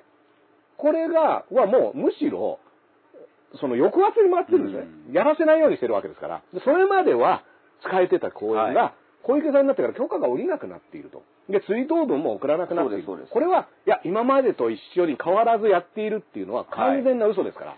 で、もう一冊ん参考文献で、えー僕は文春オンラインでもうん。引用させていただいたんですが、うん。安田光一さん、ジャーナリストのね、はい。が去年出した、うん。まあ、新書なんですけども、愛国という名の亡国、うんうん。これも詳しいんです、うん。この問題に関して。で、ちょっと抜粋いたしますと、安田さんは何て書いてるかって言ったら、虐殺の犠牲者は震災の被害者ではない。だって震災を生き延びたにもかかわらず、震災、震災ではなくなってないわけうですよ。ん。人の手によって殺められた人々だ。うんだからまるで事情が違う。全くそうですよね。全く違いますよ。で、専門家の方にも聞いてるんですけど、やっぱりほら人災を天災の中に閉じ込めようとしている。うん。天災死と地震の、で亡くなるのと同じように扱うことで、結局虐殺の事実を見えないようにしてるんじゃないか。うんそう思われてもしょうがないですよね。まあだから僕ね、うあの、小池さんは保守だとかね、はいあの、言う方がいると思うんですけども、はい。例年ずーっと都知事がね、あの石原慎太郎でも。続けてきた追悼文っていうのをやめてるっていう時点はいで保守ではないんですよ。はいだって保ってないし、はい守ってないわけだ分断ですからね分断して、革新ですよ。大改革です。うん大改革池さんの東京大改革って追悼文を取りやめたこと取りやめる。るっていうのが、あの、大改革1.0の中に入ってるわけですよ。うんだからそれは、あの、全然保守ではないし、なぜ保守っていう視点が必要なのかっていうと、自分たち人間はなかなか学べないし、なかなかその人間の理性程度ではね、いろんなことがわかんないから、こうずーっと積み重ねてって、し少しずつ知恵を伸ばしていくっていう意味で、関東大震災に起こったことに対しての反省を、引き継いでいかないとちょっとずつ引き継いね。で、常に、うん。ああ、こういうことやっちゃったんだなってのを思っていくっていうのを残していくっていうのが、実は保守的な立場であり、愛国、要はね、だってそういうことがない国にしたいわけだから、っていう立場なんで、僕は小池さんは保守ではないっていうのは、うん。この一点でもね、非常にはい分かりやすいと思うし、これに対して結局答えてないんですよ。答えてないというか、あの、今の安田小池さんのロジックと同じ答えをしてるってことですよね。そうです、そうです。うん見事にそういう答えをこの間もしてたでしょ、うんいや、もう一緒にやれば、みたいな。うんでね、これ気になるのは、じゃあなんで取りやめたのか？うんじゃあ、小池さんの歴史観。歴史観だけもう問うのも当然なんですが、うんこれやっぱり改めて調べてみると、ん。これ2017年8月24日のこれ記事なんですが、は朝日の記事なんですが、えーやっぱり当時もなんで小池さん辞めたんだっていう記事出てるわけですね。うん。そうすると2017年の3月、ん。都議会で自民党都議が虐殺の犠牲者数について、うん。えー根拠が希薄うん。なのではないかと問題視して、追悼文を送るのを見直す必要性を指摘したんです。でこれは自民党ですよね。そうです。自民党の都議がね。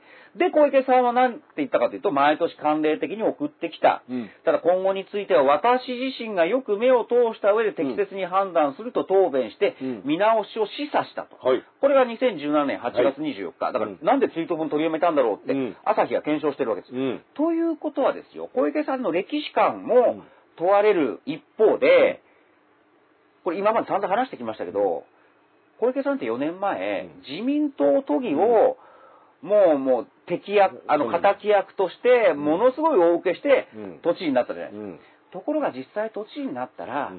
やっぱり自民党とは仲良くしておきたい。距離をこう、うん。詰めておきたいっていう判断があって、だからこそ自民党都議の質問に、だってこれ、言ってみれば忖度してるわけでしょ。いや、だから、あのーワンツーパーツみたいになってますよね、これって。で、なんだったらこれね、国会とか議会でのね、あの、質問主意書はどうのこうのみたいな話で、うん。ツーツーカーカーでこういう質問しますよっていうのを事前に分かってればね、それは、どう答えるかっていうことも含めての絵は描けるわけですから。つまり、僕が言いたいのは何かというと、うん追悼文取りやめっていうのは、その自分の歴史観だけじゃなく、うん。むしろ、その都知事選が終わって、うん。また自民党と仲良くしようっていううん。政治的判断、自分のですよ、うん。思惑のためだけに、うん。その一つとして、うん。追悼文取りやめっていうのを、これで自民党さんの言うこと私も聞いたわよね、みたいな。飲んで、バーターでね。だからこれ自分の政治的利用なんじゃないかっていう。うん、いや、だから、まあ、そういった意味ではね、その自民党も全然保守的じゃねえな、みたいなことも今のね、話の流れで言うと、思いますが、まあ、その上で、小池さんは、そういった犠牲者がいるような案件でさえも、そ自分の政治的な目的のためにポンとやっちゃうっていう、書い。うそういう人ですから、これね、しかもその昔のことだからとかね、そういった話で済ますっていうことではなく、だって、追悼文は昔の、出来事自体は昔だけど、慰霊式やってぶ追悼文を送るのは毎年だから去年まではやってたことなんだから、はい。全然その、はるか昔のことですってことではないと思うし、そんなにね、すごい大変なことでもないと思うんですよ。もちろん向き合うっていうことの、ちゃんと向き合うんだったらすごく大変なことだと思うんですけども、まあ、言ったら、あの、取りやめるっていうことに比べればね、あの、ちゃんとその時ぐらいは考えて、ああ、こういうことないようにしようって自分で考えるぐらいは大したエネルギーじゃないと思うんですけど、それをふいっと。だから自分の政治的思惑、政治的立場を良くするために、うん。それで言うと最近もあるんですよ。うん。これは今発売中の文言真珠でまたしても石井妙子さんがは指摘しているんですが、うん実は大量の防護服を中国に寄付してるんですね。うんうんで別にそれはいいじゃないですか、うん中国最初困ってたうん。から。うんただこれを洗っていくと、2月4日うん、2月4日、はい。に小池さんは自民党本部で二階さんと、二階幹事長と会談してるわけです。あの、中国と仲のいい二階はい。で、うん会談後に都知事選の話は出なかったっていうのを、まあ、マスコミに言うんですけど、うんまあ、二階さんから中国に寄付する防護服の追加支援を要望されたっていうのを明かしているんですね。で、で、実際、当時、東京よりは中国の方が大変だったから、うん防護服を寄付するわけですよ。うんで、いいじゃないですか、中国の役に立てて。いやいや、もうそうそう、助け合いですよ、こういうのは。ところがこれ不思議なことに、うん小池さんはその自分が防護服を寄付したっていう話は、中国系メディアに対してはすごく語るんですが私、の、私がやりました。日本メディアに対しては語ることがなかったあら。っていうのを石井さんは指摘しているわけです。うんで、やっとこの情報が出てきたのは3月の都議会で質問されるまで。うんこういうことやってますよね、あなたう。ん報道機関は元より都民は知る由もなく、計5回にわたって防護服は中国に寄付された。うんえー金額にすれば約2億5千万円。うんまあ当然これは都民の税金です。うん都民の財産である。うんだから中国の役に立ったのであれば、うんいいじゃないですか、都民に堂々と報いや、告僕はしてもらえば。そう思いますよ。だけど、で、実際そういうなんか美談って小池さん自分から率先して言いそうじゃないですか。まあ実際中国系メディアには言ってるわけですよね。そう。だけど、日本メディア、都民には報告しなかった。なぜあなら、なのかっていうのを石井さんは書いてるわけ。です。うんまあまあこれも、ここまでは、まあ石井さんのあれで、うん。さあそこから、うん。さっきの追悼文取りやめ、うん。じあの質問で政治的、えー利用疑惑を考えると、結局二階さんうん。に貸しを作ったんじゃないか。うん。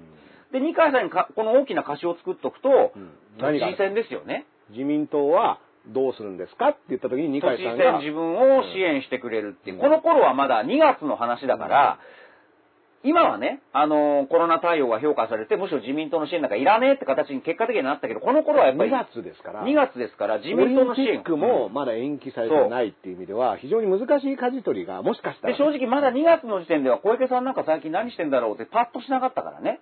まあこれもねコ、ロナの、うん。あのーいいろんな人が調べてますけど、そのコロナの話をし始める、うん東京オリンピックが延期が、は延期するしないって話になった時に小池さんやっぱ出てくるようになったんですけども、それ以前に、どういった発言をしてきたかっていうとね、ほとんど存在感ないですよ、うん小池さんは。はい。だから、そこからの間に、その2月の段階で防護服をっていう話は、今振り返るとね、あの、いや、小池さんコロナ対策頑張ってるじゃないか、みたいな話になるけど、いや、その時、はい。どんだけやってた、はい。でも、中国には防護服を起こって、で、これを国内向けに発言しない理由っていうのを僕がうがった見方で、これ昼からなんですから、うん。基本全部うがった見方いやいもう全部うがった見方なんですけど、うん。やっぱ小池さんがを支持していると思われる、ね、あんまり僕はあの小池さんの岩盤支持層というのは目に見えないと思うけど、ふわっと支持している人たちは、どうもあんまり中国に対していい感じを持ってない人が多いんじゃないかっていう意味では、これ国内向けにそれ言っちゃうと、バックラッシュが。でも二階さんは大事。そう。うんで、このバランスで、まあじゃあとりあえず、あの、言わないでおいてやることはやって、二階さんには報告して、うんで、中国系メディアっていうのを二階さんは、うん中国系メディア全部チェックしてると思いますから、はいそこにはこういったことをしましたのよっていうのを言っておくっていう、この、これもダブスタに近いですよね。はい。で、まあそれも質問されるまでは黙ってるわけじゃないですか、国内では。そうそうそうそだからもちろん僕は、あの、鹿島さんも言ったように、むしろこれは、こういうことをやりう。ましたっていうのは全然いいこと。だ中国の役に立って、ね、もう2億5千万、いや別に、あ、そうですか、じゃあそれで。うん。いやいやいいことですよ。言えばいいし、だけどそれは都民向けには、っなんで言わないんだ？ていうことはですよ、やっぱりこれは、選挙協力を二階さんから得るための、まあ、二階さんにむしろ貸しを作ってバーターで、さっきの話と同じじゃないですか。うん。追悼文、これ歴史観も問われるのも重要ですけど、これまた自民党に恩を売るためにやったんじゃね？っていう、この二つがう、ん僕はどうしても気になってしょうがない。だから、あのね、で自民党と、でもね、うん。今回出馬した時の出馬会見でも、4年前の話をやっぱりしていて、4年前の私は、ね、もう周りが敵だらけの中を崖から飛び降りる気持ちで、また言いましたよ、崖から。何回飛び降りるんだ？何回飛び降りてんだみたいな感じで、これ実はこれぐらいの高さの崖なんじゃねえかみたいな話もありますけど、ポンと飛び降りて、っていう話をやっぱりしていて、基本自分は戦う女性で、その男性だらけの、その東京都政っていうものに乗り込んだ一人の女性であるっていうポジションをキープしながら、はい。やっぱその、それは美味しいわけじゃないですか。美味しいっていうと言葉はあれだけど、やっぱりすごく、その、それだけで話題になるし、実は、小池さんの、あの、ことを擁護するとすれば、東京都知事選とかってやっぱり女性候補は少ないんですよ。はい。今回も3人しかいなかったし、はいで、あの、女性候補が都知事選に出るっていうのは95年に初めての目方さんって方が出て以降、うんやっぱそんなに東京都知事選に女性候補では出てないから、女性候補がどんどんチャレンジしていくのは僕はいいことだと思うんですけども、やっぱ今、小池さんしかいないから、やっぱそこの優位性は維持して、男性だらけのところに女性で乗り込んでいくっていうイメージはキープしつつ、実ほぼはね一点が好きなんですよね、うん。小池さんの選だから挙ってね。、女性だらけになっちゃうとそ、美味しくない。むしろ女性には厳しいっていうか、ね。今までのね、うん。活動経歴、うん。言動を見るとね。だからそういった、あのーことが、こう全部ね、やっぱりこう、今までやってきたことって丁寧に見ていくと、あれ、小池さんが言ってることって何なのっていうのは、やっぱり明らかになってきますよね。で、面白いのがね、これ7月1日の東京新聞、こちら特報部。はい。まあ、こちら特報部って東京新聞がもう絶対うん紙でしかやってない。で、最近ノートで、うん。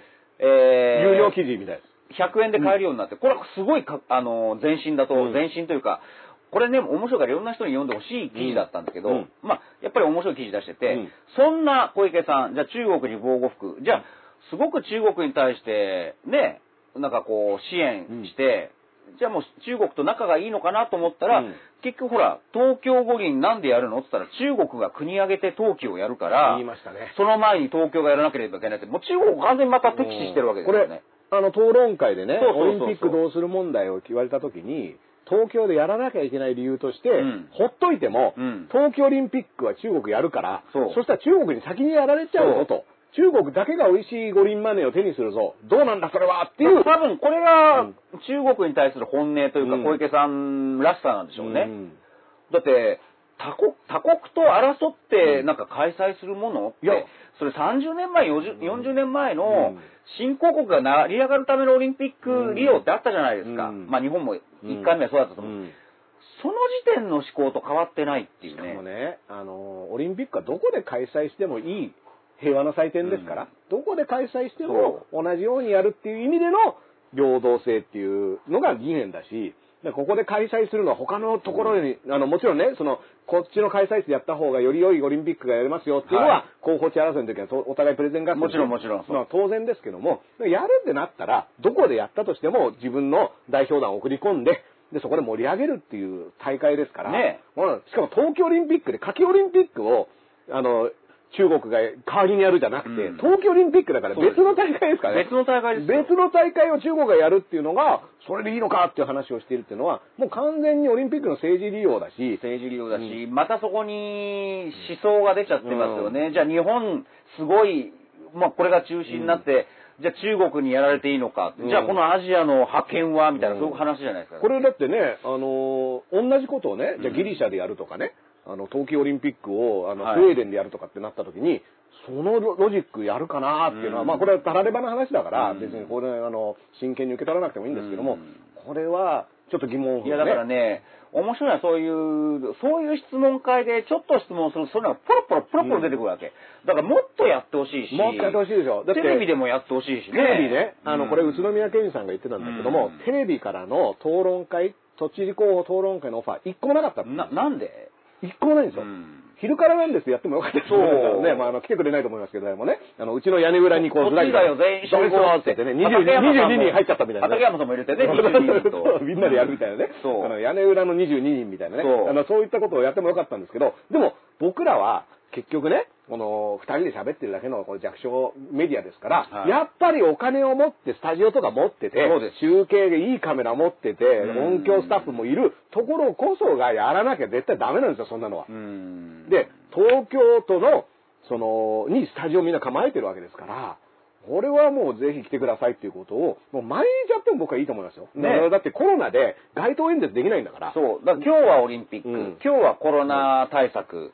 コロナ禍での選挙活動は難しいって言いますけど、うん。もしね、テレビで毎日全候補を集めて一つ一つのイシューで、選挙期間17日間の間、毎日討論会やれば、よっぽど選挙としては、街頭演説それぞれやるのとは、もちろん、それだと不利な候補者もいると思うんですよ。あの、街頭で喋ってこそ、自分のあ勢いだったり、人柄が伝わるっていうのもあるから、街頭を禁じるっていうのは、それはそれで難しいと思うんですけど、でも、少なくとも、じゃあコロナで人が集まるのかっていうことの対策としては、じゃあそこはメディアで集まってやりますよっていうのを、ね、別にズームを毎回開いてみんな呼びるでもいいし、なんでそれをやんないのかっていうのが、あのー僕はやっぱりサボりだとは思いますね。だから昔のクイズダービーみたいにね、うん。それぞれこう、ついたて、まあ、あの、競馬のゲートみたいにやってね、で、倍率出せばちょうどいいじゃないですか。そこでついたてもあるし、飛沫も飛ばないし。なんかクイズダービーでね。そうそう。クイズダービーはだってテレビの発明ですから。発明ですからうんあの、ちゃんと自分たちの財産を使ってね。オッズもついてるみたいうんな。さらに倍みたいなね腹平らにとかでできますからね。あの、ね、だから、そういった意味では、あの、僕は完全にサボってたと思うし、うんサボってた、などうなんですかね、これ。なんで？なんでなんですかね。うんあの、え、そういった話って出なかったんですかね？これ、うんテレビ局さん、僕は、例えば、チューズライフだったり、この間もあの、ニコ生では毎,、はいはい。毎回選挙のために JC がやって、うん。そして畠山さんがね、うん。あの、JC と同じ時間帯に、うん。JC の方に呼ばれなかった候補を集めてやるっていうのあーニコ生でね。ニコ生でやってたりもするから、まあ、ネットではそれなりにやってはいるし、あの、まあ、それぞれの候補が、ズームとかでやったりとかっていうことはできると思うんですけども、テレビでやんなかったのは僕すごく不思議だし、もしね、まあ都知事選間に合わなかったとしても今後他の選挙があった時には、やっぱりテレビでそれをやるっていうのを、なんだったら、あの、5、6時間やったっていいですよ。うんね、多分結構視聴率取れると思いますよ。はいはい。うん。だから、そういったことをやるのは僕はやっぱりメディアが今残されて、だってあんなにいいカメラといいスタジオを持って、ね、腕利きスタッフいるわけですから、仕事しましょうよってのは思いますよね。やりましょうよ、もう本当に。で、もちろん小池さん、現職の時間はたっぷりとってね。い。やもうだから、うん。現職が最初に自分が4年間やってきたことを、はい。じゃあ説明、僕は都知事選とかも含めて、現職が出る選挙っていうのは、まず現職の評価をスタートにして、現職が何をやったかっていうのは、そこで、含めてね。うん。そこで結構合格点を与える人は、もうそこで現職、うん。あのく続投いいじゃねえかっていいと思うし、でも、いや、なんかどうもなと思っている人のための選択肢として、今回だったら残り21人がね、ずらっとこう、我こそはっていう感じでいるわけじゃないですか。この順番で見ていくのがいいと思うから、うんその二段階方式もメディアがちゃんとやって、はい。なんかね、平等に扱わなければいけないって急になるけど、いや、小池さん平等に扱う必要ないですよ。だってこの人やってたんだからっていうのも含めて、そうです、そうです。うん、あの、そういった切り口、いい加減やんないと、僕は、あの、日曜日にね、あの、開票特番各局やると思いますよ。はいこれ、あの、開票選挙特番をやるんですよ。うん必ず、結果が出た時には、あの、集まってやるから、俺はまあ別にそれはそれで必要だと思うし、池上彰さんとかわーって言っていくのは面白いんですけど、前倒しして選挙期間中にそれやれば、そうなんもっと面白いですよ。まあ毎回言われてることなんだけどね。うん。毎回言ってますだったらもうこういうネットとかが、やっぱり選挙前にどんどん面白くしていくっていうしかないのかな。だからね、これ昼からなんですでも、うん。都知事選のいろいろな話はしてて、まあ特にね、やっぱり僕らは現職の小池さんをどう思うかっていうことをかなりあの言っているから、実はその他候補のね、あのーなんだろう、政策とかを丁寧にやる時間は実はそんなに今まで持ててないんですけども、少なくともね、やってますから。はいはい。うん、だこから。れは参考にしていただいて、うん。いや、お前らそう言うけど、俺はこう思うな、そうそうそう。私はこう思うなでいいじゃないですか、だって。いいです。でそれで、こう、一つのきっかけにしてもらえば。うん。だからね、これ僕らもだから、その候補に直接当たるとかってことはできてないから、まあ僕らが今出てる新聞報道とか、えー。そのテニュース報道から見る限りではこうですねって話ができてるけど、これをみんながもっとやって、で、みんながやるコロナはただの風邪なのか。ねとかこれはもううん非常にね、僕は娘が小学生ですから、うん小学生が集まると、選挙の話やっぱしてるんですよ。はいはいなぜなら看板に、ポスターがねコ。ロナはただの風邪って書いてあったよっていうの、これね、小学生にはすごいキャッチーで、そうだみね。んなが、あれってどうなのってやっぱうん小学生でしてますよ。うん。だから、そういった意味では、あれは成功してるんですよ。うんあの、選挙の。そうそううんで、もちろんその是非がね、ねうん、是非っていうのを、いやとどういう意味なんですかっていうのは、討論とかをすることでね、平塚さんコロナ自粛をぶっ壊すっていううん。ね。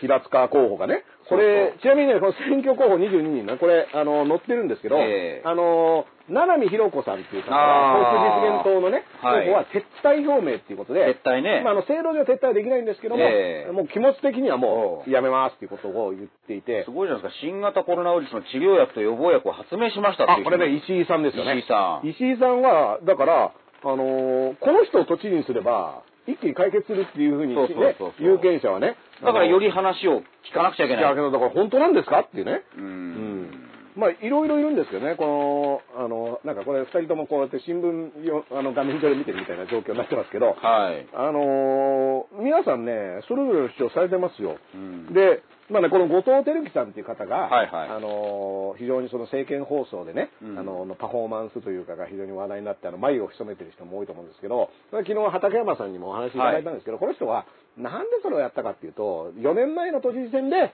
その、カットされたと音声を。自分の政見放送で、政見放送でなんで過激なことを言うんですかって言ったら、だって、誰も聞いてくれないじゃないかと、候補が何を言ってても。だから、ここまでやって、あのこういった方、あの制限放送を使って過激なことを言うことで、これを聞く意味がある。むしろ、誰も聞いてないってことを証明するためにやってるんだって言って出したら、今度は音声カットされちゃったと。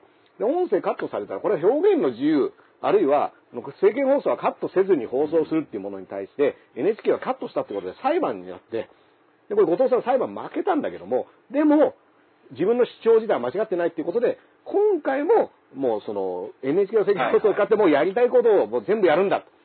で、自分は実は下ネタは嫌いだって言いながらガンガンやるんですけど、さ今回ノーカットで流れたんですよ。そういった意味では後藤さんは4年越しの、あの、自分の思いを遂げるために。そうですね。ん。だこれ内容がね、いい悪いっていうのは全く、まあ別の話になる。んですけど畠山さんの本ね、うん。目冊読んでみても、自分がなぜそんな、うん。あーやるんだって言ったら、やっぱり、いや、あんなやつより俺の方がうん。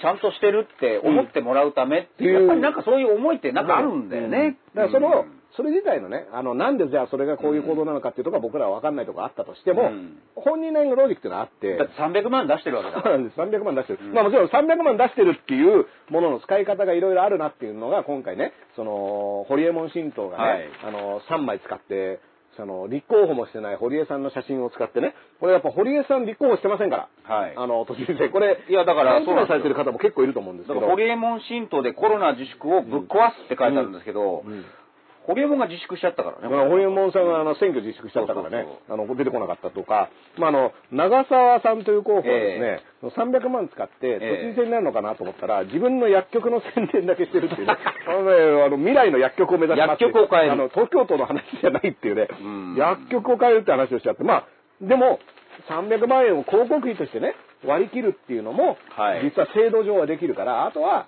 僕らがどう考えるかって話で、で、実はそれは、ホリエモン新党のポスターの件も、これはルール上はいいんですよ。うん。ルール上いいことをどう使うかっていうのはあくまで倫理観の問題だから、ね、基本的には、それは自分の顔を出して自分の政策を出すものだっていう前提、そんなの言わなくても、そそう使うでしょって思ってるのは書いてないんだけど、書いてないからこれこうやったっていいでしょっていうのが、まあ、ホリエモン新党のアプローチで、で、それを評価するのは結局そこに票を入れるか入れないかだから、そういったことをする人に票が入んなければ、それはもう、あ、この方法は有効ではないんだなってことにもなるし。まずこれ皆さん読んだ方がいいと思いますね、うん。これね。これはねうん。あの、皆さんのね、郵便ポストにね、あの、恐怖新聞と一緒のタイミングでポンポンって投げ込まれてね、でもこれを読んでも、あの、鍋常さんの寿命は伸びないっていう、ね、そうですそういう違いがありますから。これ読み関係ない読み関係ないですから、ええ。あのそういった意味では、えっ、と、フリーにね、うん。あの読めるものなんですけども、なんか、まあ、ただ、あのあれ、選挙候補届かないぞ、私都民じゃないんだっけって言ってるツイートをしてる方とかもいて、はいはいはい。あの、その辺はね、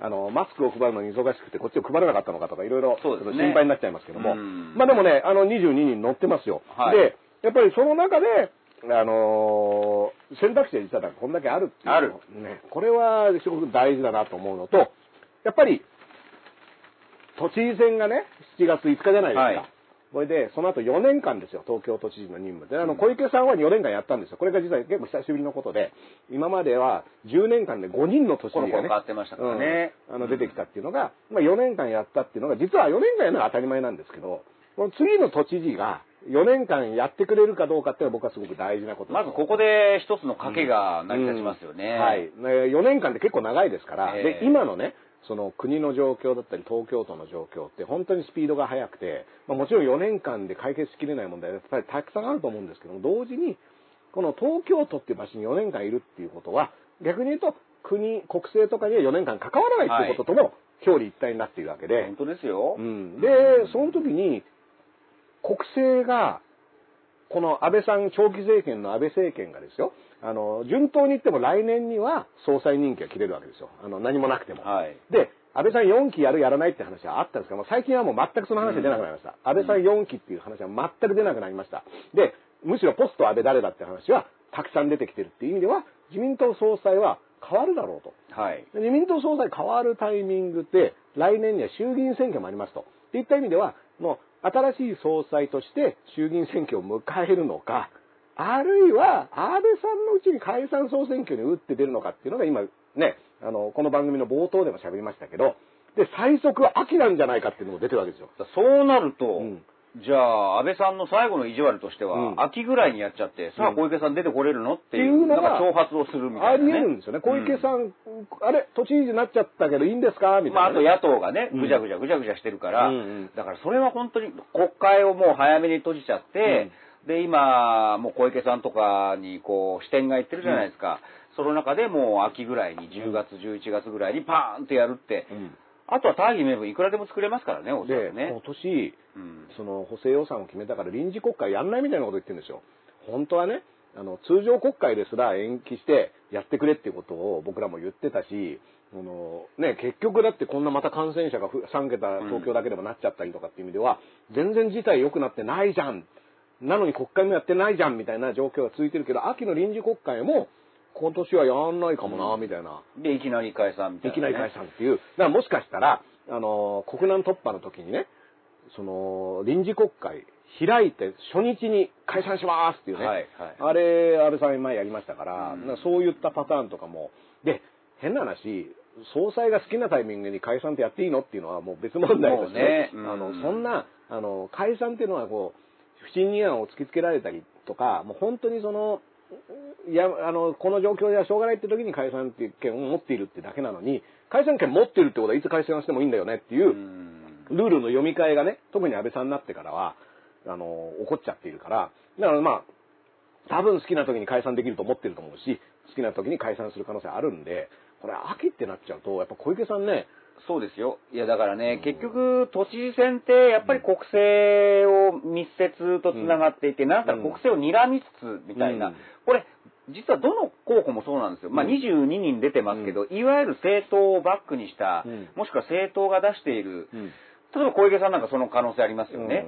で、実は他の野党もそうで、はい。これ6月19日の毎日新聞をじゃあ抜粋しますけど、はい。野党陣営の事情も載ってるんです。ん。例えば、えー、宇都宮さんに乗る形となった立憲、はい。当初惨敗しなければいいという弱腰だったと。惨敗しなければいい。一転したのは、もう昨日の報道では、もう、枝野さんは、ただのローカル選挙じゃないかって最初は言ってて、うんあんまり力を入れてなかった。だけど、山本太郎さんが出てきたことでうん力を入れ始めた。うんここにも書いてある。うんで、あと、日本維新の会は小野さんを今、うん推薦してますよね。そうなると、じゃあ、宇都宮さん、山本さん、うん。小野さん、うん。ここで誰が一番こう、順位付けがどうなるのかっていうのも親父ジャーナル的に、でもこれも実は重要なんですよ。重要ですよ。えー実際、宇都宮さんが、うん。えー山本太郎さん、小野さんに遅れを取れば、うん。これは立憲幹部のコメントとして載ってるんですが、次期衆院選で野党側の主導権を奪われる。うん。で、面白いのが、令和や維新の、えー関係者の言葉も載ってて、令和関係者はうん知事選で存在感を示したい。うん。これ、あれ？と思いますよね。うんで、一方で、維新幹部も首都圏進出の足がかりにしたい。だからやっぱり、野党は野党で国政を睨んで、なんだったらリサーチ的な意味もあるというのが、ですよね。だからこれ結構本音で喋ってたとしたらね、都知事になることが目的ではないって言ってるのに等しいわけじゃないですか。うん。で、まあ、宇都宮さんの話ではないから、宇都宮さんって結局ね、あの、政党に所属している人ではないし、あの人は国政に関しては全く、あの、国政を狙目指しているっていうスタンスではないと思うし、まあ、小野さん本人もね、うん。そうかもしれないんだけど、乗っかっている、そう。それぞれの政党の思惑っていうのはまた別で、そうなんだ。だから、うん。ここで、ダースさんとか僕が話すと、いや、小池百合子、山本太郎、まあ別に他のうん。人なんですけど、都知事になったらうん、国政に行くんじゃないって。うん。いやいや、そんな、だって本人たちはないって言ってるじゃないかって言うんだけど、こういう記事ベースで、うん。その載っているものを読んでみても、うん。実際、それぞれの党の幹部がうん。知事選で存在感を、存在感を示したいとか、でこれって存首在感を示す進出の足がかりって、うん。これは維新ですけどね。うん。だからこれって要は PR してるってことですよね。そう、だからの、小野さん国政の選挙活動を都知事選でやってるっていう。うん、だからこういうのも頭に入れとかないと、うん。だから小野さんは実は熊本からの刺客じゃなくて、大阪の食い倒れ太郎の刺客かもしれない。食い倒れ道路だったって中、中に熊本の刺客じゃなくてね。うんだから、うんあの、もちろんね、その維新の会は非常に関西、大阪中心に人気が高い、あの、地域政党と言われてるんですけど、彼がまあ国政レベルでももっと存在感を増やしたいっていうタイミングで、でしかも東京を取りたい。東京、うん。で、東京の、において維新の会のどれぐらい今の吉村人気だと、どれぐらいじゃあ維新が推薦すれば小野さんで取れるのかなっていう、当然リサーチもあるっていう。これね、あの、北区のさっきもね、あの、北区の選挙でも、うんその、維新の会の候補も一人いるんですけども、うんこれあの、音北さんっていう方がはね、もともと、その、都知事選とかにも出て、あの、で、去年参議院選挙で、あの、当選している維新の会の、はい。彼が、その、応援演説に、吉村さんを呼びたいと。うん北区のですよ。うん北区の候補の応援演説に吉村さんを呼びたいということを言っていて、は何を意味してるかっていうと、これは小野さんが東京レベルでの維新の会 PR をやっていて、で、北区でもその維新の会の PR をやるっていう、ある種のその国政選挙をまあ北区、東京合都法的にねうんを使ってやっているっていうことをもう別に開けっぴろげに言ってるんですよね。で、これがだからその維新の会のあの、思惑としては単純に東京で今どれぐらい支持が、吉村さんもすごい大阪とかで人気あるけど、東京ではどうなんだなっていうのを本人がじゃあ吉村知事が来るぞってなった時に人がどれぐらい集まるのかね。そういったリサーチをしたい。で、これ、山本太郎さんも、あの、実はコロナのタイミングで人が集まるのは良くないからって言って、その、街頭演説をゲリラでやっていて、で、告知しないとどこで何時にやるという告知しないで、逆にいきなり始めて、で、どれぐらいの人が耳を傾けてくれるのかっていうのを調べてるけど、これも、その令和の関係者、これ畠山さんが取材して、要は、というリサーチをしてると。うん。だからこれリサーチって、じゃあ東京都知事選を使ってリサーチをしてるのは何のためなのかって言ったら、うんこれは国政のための、要は、あの、サンプル数を集めているっていうことに他ならないわけで、だから、なぜ君は総理大臣になれなかったか、うん僕はあの、有楽町で見たんです。はい。あれ6月かな。はいはい。で、終わった直後にあのうん有楽町駅前で山本太郎さんの演説から始まって、うんもしかしたらその映画時間が終わるのもリサーチしたのかもしれない。まあ、それ、だってやっそぱりれ、うまいですよね。あのもしもしリサーチするんであれば、やっぱりこのポイントでこのタイミングでやるとどれぐらいっていうデータが必要ですか？ら。少なくともその映画見てる人は、だって関心ありますもんね。うんで、小池さんの話ですもんね。散々見た後、都知事選候補者が出てれば、うん。あって、僕もだからしばらく足止めて聞,、うん。聞いてましたけど、うん。それはうまいですよね、そういうリサーチ。うん。だから、もちろん、このうまさっていうのは全然うまさでよくて、うん。で、まあ、ちなみに、ね、いやいいんですよそれで。うん。うん。あの、山本太郎さんがゲリラでやっているっていうのは、宇都宮健児さんも、その、公表してないじゃないかっていうけど、実は違いがあって、山本太郎さんは、メディアにも告知しないですね。うん。宇都宮健児さんはメディアにはここでやりますっていうのは言ってる。そういった意味では、山本太郎さんの方がよよりゲリラでやっていて、うん。で、そのゲリラでやってる理由っていうのはさっき説明した通りなんですけども、でも、やっぱり僕は山本太郎さんの秋葉原の見たときに、本当人集まってたし、あの、スピーチは非常にね、やっぱりあの、もう数字とか、もう全部頭に入ってて。要は路上ライブでフラッとやってどれだけお客が来るかっていうことですね。これを、でも何のためにこれやってるのかっていうのがポイントで、これ都知事になるためだっていう、うん。もちろん当然それは言ってますけど、うん。うん。でも、さっきの記事でも言うように、令和の関係者は存在感を示すためにやってるんだ。で、存在感は本当見事に示してると思いますよ。で、実際に投票が箱を開けてみて、じゃあ当選しなかったとしても、何票入ったかは分かるわけじゃないそうですね具体的な数字として。うんで、それが実は衆院選における当選ラインだったり、そういったものには転用できるわけで、宇都宮さんは基本多分、今までね、何回も都知事選に出てるのと、あの人、都議会に傍聴に毎日行ってるような人だから基本国政には興味ないから、うん宇都宮さんは単純に都知都知事選への、あの、思いの数字だと思いますけど、山本さんとか小野さんは、その数字が今後の国政のデータになるっていうのは別に、まあまあ別にこれはいいい悪いの話じゃないですよ。はいだからそういうことを考えてやってるんだなっていうのを踏まえて、あの、都知事選っていうのを考えた方がいいかなっていうのはね。いやー、だから、それ考えると、もちろん山本太郎さんも目の前で今コロナに苦しんでる人がいるから俺は立つっていう、うんまあそれ大義名分じゃないですか。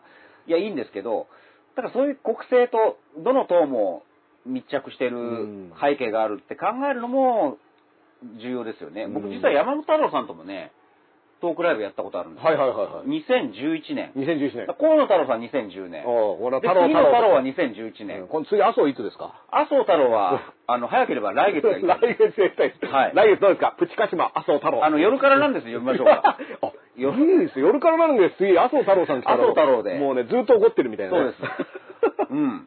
麻生太郎さん一応。麻生太郎、各語りきね。各語りき逆に気持ちよく喋らせるっていうね。もう麻生さんのね、半世紀をね、ずーっと引き出していくみたいなね。これ結構ね、あのーで、2011年の11月に招いたんですね。うんうんプラスワンにね、うん。で、その時は、あの、ほら、3.11で山本太郎さんは、その、反原発、原発このままでいいのかっていう、孫さんのツイートに対してなんか、リプライを送った、アンケートを送ったのかな、それで一躍注目されたじゃないですか。そうですね。で、東電絡みもあって、じゃあ俳優がこんなこと言っていいのか、うん。でもなんか山本太郎立てみたいな、うん。まだ政治家になるうん。前前ですね。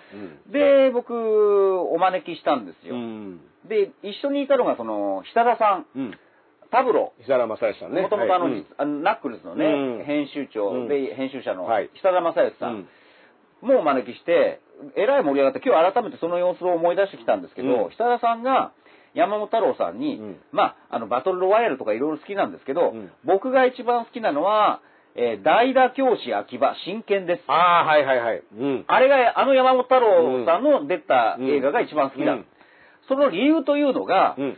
えー、北田さんが僕の知り合いのアウアウトローがたくさん出てるからっていう。だからあれ、うん。関東連合の〇〇くんも出てるし、うん。まあ、だからあの生徒役はうん。代打じゃなくて本物だったっていう。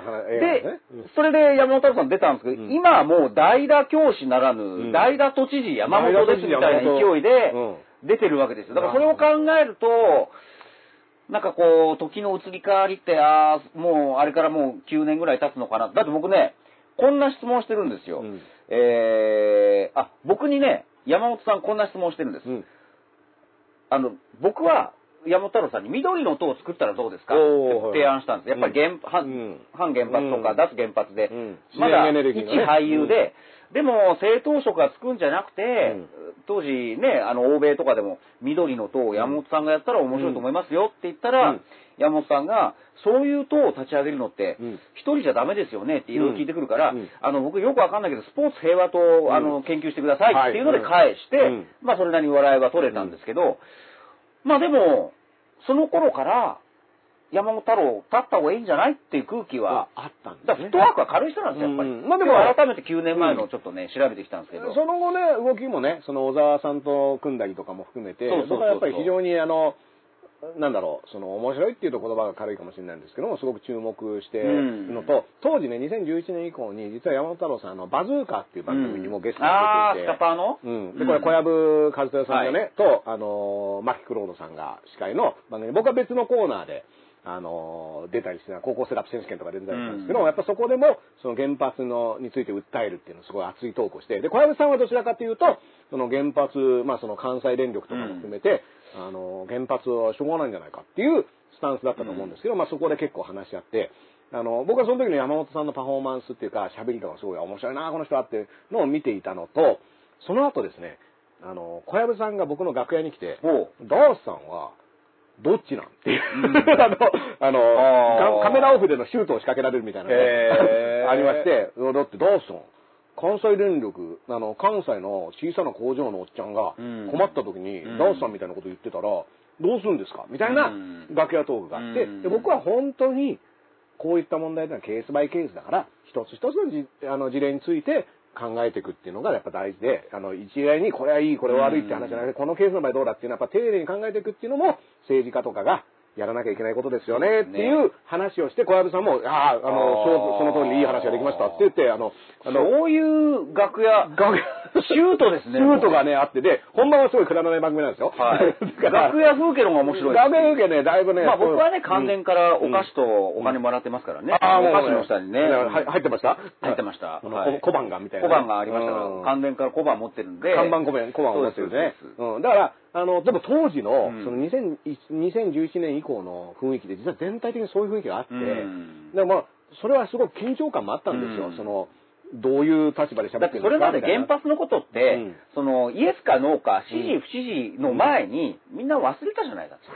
あの事故が起こるまで。うん。全然考えてなかったから、改めてね、ドーンってテーブル、目の前に出されて、で僕はにあのに311以降に、やっぱある種改めた人っていうのが何人かやっぱりうん。身近にもいたし、うん。で僕はそういった人たちの行動力はすごく尊敬してるんですけども、そういった時に、まあ、山本太郎さんは山本太郎さんでやっぱりその、もう動かなきゃっていう、うん。その時のエネルギーが未だにやっぱり続いてるっていうのは、僕はね、やっぱ日常に疲れちゃって、あの時はいろいろ考えてたけど、なかなかもういいやってなった人もいっぱいいると思うし、別にそれはそれでしょうがないと思うんですけど、山本太郎さんは、やっぱずーっとそこは動いてるので、ああ、すごいなっていうのは思いますそうなんですね、うん。あだからそれを考えると、このコロナで目の前の苦しんでる人で、俺が立ち会わなければっていうのは、実は一貫してるんですよ、ね。だから最初の動機と一緒で、ただそれって東京都でももちろん大変だけど、コロナって東京に限った話では実はないから、うん。やっぱそうなるとより大義が成り立つのはそ日本中にコロナでその経済的な打撃も含めてこれもあのさっきの関東大震災の話もあったんですけども天災っていうのと人災っていうのはセットに語られがちでそれだからしょうがないっていうけども経済的な打撃で例えば亡くなる方とかが出てきたらそれはやっぱり実は人が何かやったら救われたものなんじゃないかって考え方もあるからこれ経済的なダメージでむしろ今後どんどん出てくると思うんでそれを目の前にした時にその山本太郎さんのロジックで言ったらね東京都知事で4年間いるのでいいのかなっていうのは、やっぱり僕は素直にね、それはやっぱ国政でその話をしたらいいのになっていうのは思っちゃいますけどね。うん。だからまあそれは、あの、ある意味今山本太郎は、うん。ハッシュタグ見てくれ太郎を別でやってるわけですよね。見てくれ太郎。見てくれ太郎、あっちの見てくれ太郎はね、うん。いろいろまたやってるけど、うん。ある意味見てくれ太郎をやってるわけですよね。うん。うんだから、結局、まあそういった意味では、あの、いろんな思惑が都知事選ね、あの、いや思惑はありますよ。結果が見えてるっていうけど、その結果の出方次第で。全然、まあ結果も結局ね、あの選挙って結果が見えてないんで、明らかには結果が見えてないんで、あの、それって今までやっぱ投票に行かなかった人がどれだけ行くかによって変わるし、案外投票率がじゃあ低いってことになったら、それはその、そういった結果が当然出てくる。あと単純にね、やっぱり去年の参院選で、うん。令和うんフィーバー、うん。ブームが起きたじゃないですか。うん。だから僕そこから、まあいろんなスクラップコーナーあるんですけど、安倍さんなら安倍さん、うん。菅さんなら菅さん、うん。で、山本太郎、まあ令和スクラップもあるんですけど、うん。やっぱり1年前からこう記事をスクラップして集めて、改めて見返すと、うん。当然1年、参院選前から、さあ次は都知事選出るかも、みたいな振りはあるわけです。うん。ただ一方で、うん都知事選出るかもっていう最初の振りはあって、で、今回出たじゃないですか。うん。だからそれは合ってるんですが、うん。このプロセスがもう、もうぐ、もういろいろこう、あっち行ったりこっち行ったり。うん。最初は、じゃあ山本太郎都知事選出るかも、うん。野党統一候補としてう、うん。そういう1年前は言われた。1年前そんな話出ましたよね。うん。でもそこでやっぱりいろいろ野党は野党でん。主導権争いというか、うん。まあそれは人がやってるもんですからね、立憲からすればあんまり山本太郎をこう立たせるのもどうなんだ、でも一方で国政で令和が目立ちすぎるんだったら、山本太郎ももう東京東京に押し込んじゃえっていう、そういううん行って根性もあったり、そういうのがもう7月、去年の8月ぐらいから、いろんな記事で書かれてて面白いんですよ。うん。で、実際そういう動きも話し合いもあって、でも今年の2月、京都ですか、うん。市長選かなんかで、えー山本太郎、令和は、共産と結構うん。タッグを組むわけですね。うん。そこでもうだいぶもう溝が、ひびができちゃって、うん。っていう流れで、で、今日に至る。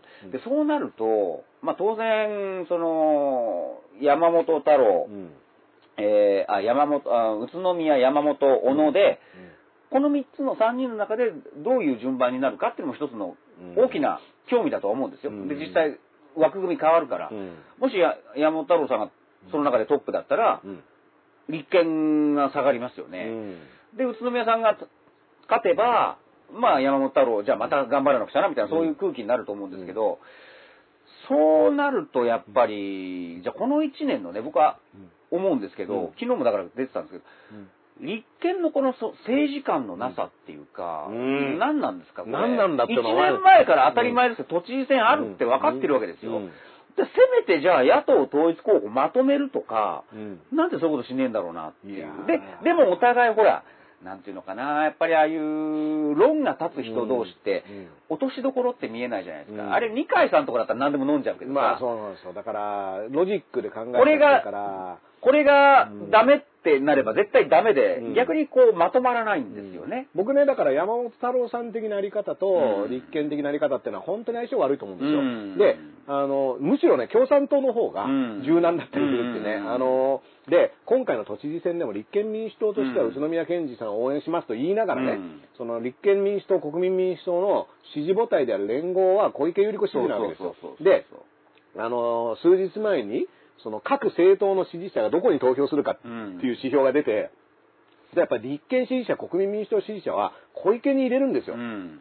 じゃあ何の、この宇都宮県知事って何なの？みたいな、もうそれこそポーズですか？みたいな話にもなっちゃうし、で、まあ、連合がそういう動きをするの分かってて、じゃあもう小池知事でいいじゃんってなるとそれはやんないわけじゃないですか。うん。だそういったところがこう、あの、特に旧民主党の人たちっていうのは、いろんな人がいますみたいなのを是認してきた結果、決めきれないっていうのは、本当に、あの、明確に出ていて、だからこれは、今回その山本太郎さんも僕は、やっぱり立憲と、あの、野党統一候補を作らなきゃいけないっていうモチベーションを持ってる人は結構いて、じゃないと勝てないじゃないかっていうのはいるけど、同時に、その、それじゃなきゃ勝てないっていうゲーム自体を山本太郎さんは結構、じゃなくしようとしてるとこがあるから、うん。それがもう相入れないから、うん。うん。でも、相入れないものを、あの、なんとか組み込むんじゃなくて、やっぱその上で、でも、結局自民党政権がもうなんとかしたいんですよねっていうことをどうするかっていうことは考えた方がいいと思うし。そうだから、うん。その事情はそれぞれあるでしょう、うん。ただただですよ。見せ方下手だな喧嘩の仕方下手だなっていうのは特に立憲枝野さんとか。いや、だから二階さん見習ってほしいですよ。うん、だから、やっぱりロジックの一つは、もうロジックを掲げてるから、もう妥協の余地がないってわかるんだけど、うんでもそれやってたらずっと小池百合子の劇場型にもうかな,、うんかなわないですよ。だってうん、僕は、その、須藤元気さんの行動をうんここでね、あの、議席返上した方がいいんじゃないかって言うけど、まあ、議席返上したとしても、須藤元気さんの方が話題になってますから。そう。全然。あの、エラノさんよりも須藤さんの方が、個人名としては話題になりましたよ。だからそれってもう負けてますよね。実際、須藤さんからすれば、うんあれ入ってみたら違う、こんな自由だと思ったのになんか上の人だけでうん頭固いみたいなうんのもあったかもしれないし、だからね、これ、うん。結構ね、その立憲民主党はダメだから、その須藤さんの行動は仕方ないんだっていうことを言う人もいたけど、うん。僕はそれはそれで、いや、それは、あのー別の話だから、うん。その立憲の体制を、あのー立立憲体制は今、鹿島さんが言ったようなね、まあ、非常にこの下手くそな、あの、PR の仕方だったり、頭でっかちだったりするっていうのはあるから、まあ、それはそれで、あの、全然良くないと思いますけど、まあ、それとこれは別ですよって話はしてたけど、でも、だから、現実としてね、政治ゲームとしてね、ロマン、ゲームとして、うん。だからちょうど1年前です、参院選の前、あの政治学者の中島武さん、はい。ね、あの方と僕、対談させてもらったんですよ、あの雑誌、ウェブの対談かな。うん。うん。で、あの方はもうせ政治家の、僕は新聞読み比べはやってますけど、あの方は面白いのは、うん。政治家は、やっぱり本を出してるじゃないですか、自分の政治、あの、政策の。うんだからそれを過去まで辿れば、うんそれはわかるわけですよね、うんこの人はどういうことを言ってきた人。うんだから本を出してない人はやばいんですよ。だから小泉進次郎さんとか。小泉進次郎さんね。政治家って政策集出してなんぼですから、うん政策集までいかなくても自分の本をね。まあでも結構だから、調べるとちゃんと出してる人は出してますよね。そううん。で、そこで、あの当時、だから令和旋風参院選の前だったから、えー中島さんはね、うん。山本太郎さんは、うん。なんたら保守、保守層に響く可能性がありますよって言ってるうんっていう。まあ実際そうだったですよね、うん。去年ね。うん。で、その時に、まあこれもドラマ、ゲームとして面白いのが、うん。やっぱり人間ってお互い足りないものがあると。うん。で、過去の例をいくと、お互い足りないもので、お互いを尊敬し合ったからこそくっついた、うん。成功した例として、田中角栄大平コンビの、うん。大平正義のコンビを挙げたわけです。うん。僕も覚えてます。うん。で、中島さんせ政治学者からそれをちゃんと理由をおっしゃって、わかりやすく言うと田中角栄さんって大衆人気、うんぶわーっと熱で持っていく。うん。で、大平さんからすると、理論派じゃないですか。で、お互い大衆人気、ああ、あいつすげえなー、うん。でも、田中角栄さんからすると、あの、俺はさ、熱で行くけど、うん。大平の理論とかう、ん。ちゃんと頭いいよな、みたいな。うん。角栄さんが頭悪いって言うんじゃなくて、うん。ちゃんと理論で田園都市構想とかそのビジョン持ってすげえなって、お互いがお互い足りない者同士、うん。じゃあ組んじゃえばいいじゃないかっていうのが田中大平で。まあね、だからこれ、西郷と大久保みたいなもんですからね。じゃあそれが、今できるんで、うん。できるのがうん、枝野山本太郎じゃないですかっていうのを1年前に言ってた。んです。お互いこう、論理と熱の人だから、それが合わさるとん、これはさすがの自民党とか保守層にも響くんじゃないですか？っていうのを中島さんおっしゃってて。ね、。あの、枝野さんとかも、うん。その立憲を立ち上げた時には、その中道のね、そうですよ。政党を立ち上げるんだっていうことを言っていて、あのーってことは、保守層も、自民党のいわゆる宏池会。うん。宏池会がうん。しっかりしなければ、うん。僕らがそこを取りに行きますよって宣言してるんですよ。うん。あのそうなんですよね。あの、じゃあ立憲が立ち上がった時に、だってもう保守中道の、あの、政党をちゃんと作る。要は、その、自民党の右、右寄りしすぎー、て谷垣さんが総裁だった頃、うん。つまり自民党がゲアした頃に、うん。あのー、細野さん、えうん。あ、ごめんなさい、枝野さんが、うん。あの、今のままフラフラしてるんであれば、僕らが、うん。その、いわゆる自民党の中のハト派的なものを取ります。で、僕それすごく面白く読んだんです。だって一番、だって安倍政権で足りないものってそこじゃないですか。そこを枝野さんが、もう、すごく計画的に取るんであれば、これ面白くなるなと思ったけども、逆に、ななんていうのかな、うん。この間の選挙でね、うん。一つの旗を掲げてそれが受けたから、うん。なんかこう、ロジックでうん。固ま、まあそうなるのかな。これね、僕ね、あの、そのロジックで固めるって、うん。長年共産党の、うん。要はもうそのお箱というかね、うん。共産党がずーっとやってきたことで、うん。結局そのやり方は共産党もやってるしっていうことになって、で、かつ、やっぱり立憲は共産党とは食い合わせが悪いわけじゃないですか。で、なんなら、共産党の方が、むしろその、じあの、宏池会的なところを今、取り込んでる可能性ありますよ例えば対安倍、うん対自民で、うん共産党の方がフットワーク軽かったですよね。フットワークだから結局どことでも私たちは組みますよっていう意味では、やっぱ自分たちの足場がしっかりしてるから逆に出かけることもできるっていう話になると思うし、だから、あの、京都で共産党と令和の距離っていうのは、うん共産党は割と早い時期から令和との距離感はそう、あの、まあ、町長橋とはいえね、あの、組めるとこは組みますよって。で、そ C こはさんとかは。面白いですよね。うん共産党ってその対安倍政権、うん。対自民で、うん。じゃあもうそこにやるんだったら大同団結みたいな、うん。もうフットワークしようって言ってんだけど、やっぱり他の野党はそうじゃなく。で、共産党に関しては、かつてのイメージ的な意味でのアレルギーが強い人たちはいると思うんですけど、でそれは民主党の人たちは、うん。むしろそこは、もうアップデートして、うん。あの、一緒にやればいいと思うんですけど、民主党、ね、まあその細野さんとかみたいに分かりやすくもう嫌だって自民党まで行っちゃう人もいるけど、前原さんとかもそうかもしれないけど、まあ、維新的な人たちは共産党嫌だっていうのはあると思うんですけども、立憲民主、国民民主は、共産党のフットワークの軽さを少し勉強した方がいいんじゃないかって、これ逆の話にいつの間にかなってるけどだからね、だからそのフットワークの軽さっていいじゃないですか。だから今年お正月のね、対談で、政界地獄耳っていう日刊スポーツのね、政界地獄耳師匠と対談した時に、これ載ってたかどうか知らない。その時おっしゃってたのが、共産党のここ数年後のテーマとしては、透明変更もありかねっていう。うん。透明変更したらやっぱりね、まあ、もう、これはね、結構その、うん。隠れ共産党主義,、うん。主義者の方がやっぱり言っているのは、透明さえ変えてくれれば、うん。もう何の弊害もなくなるんじゃねえかみたいな。それだけもう柔軟だしね。うん。うん。まあ僕も実はね、それは結構つどつど言ってはいて、でもやっぱまあそれはそれでこだわりだって、あのね、何も間違ったことを言ってないんだからこれでいいんだっていうのと、うん。まあしかもなんだったら若い世代の共産党のイメージって、さらに言うと昔の世代の共産党イメージってだいぶ違うと思うんですよね。そうですね。今の共産党しか知らない世代っていうのも結構出てきてるわけで、そうするとその55年体制前のとか、うん。そういったあの極左がとかっていう話ってなんかあの遠い昔の話で、今の小池晃さんだったりの話してることを見て別にこれいいじゃんと思ってる人もある程度増えてきてる透明変更、それは別に政界地獄組だ、あの、師匠の頭の中だけじゃなく、どうやらいろいろ取材してると、それ一つのテーマだよね、みたいなのは、やっぱり、あるらしいですよ。これ結構ね、あの、特にその C さんは、その自衛隊とかに対してのね、うん。あの、姿勢とか、だいぶ柔軟なこと言ってますから、結構そういった意味では、まあ今後の鍵になるかもしれないし、うん。で、結構そこに、まあ令和との親和性っていうのは、実は共産党っていうのはあちこちで示しているから、だって宇都宮健治さんと山本太郎さんって言ってること結構似てますから。そうですよね。その政策集だけ挙げたらね。だからさっきのね、あの、田中角栄、大平、うん。枝野、お山本太郎組の前に、うん。あの、宇都宮さんを応援する山本太郎さん、うん。山本太郎さんを応援する宇都宮さん、まあ、どっちかでもよかったですよね。うん。うん。で本当はそれが理想だったのかもしれないけど。だからこれを考えると、エラの山本っていうのが、その、田中大平っていう座組が、もしかしたら、C 山本が、うん。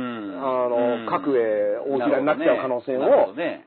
場合によってはあり得て、うん。でもそれって、立憲民主党もったいなくないですか？っていうのは、正直思いますよ。で、言ったら国民民主党の玉木さんって人は、どちらかというと提案型だとか言って言って、自民党の話も聞きますっていうスタンスだから。なんか維新の会、うん前原さんとか最近維新の会と勉強会やったから、うんあそこもポイントですよね。うんだこれって結構じゃあ、あ、だんだんなんか答えが見えてきたじゃんみたいな、うんその住み分けに関しては。そうそうそうもう民主党、民進党のことを忘れちゃえばね、うんもうじゃあそれは終わりました。ね、悪夢だったみたいなことでもいい、何でもいいから終わったってことにした今後のあり方に関しては、もう少しこう、見えてきたところに、うんあの、合わせていくっていうのは結構大事かなと思本当はこういうう政局話、ん。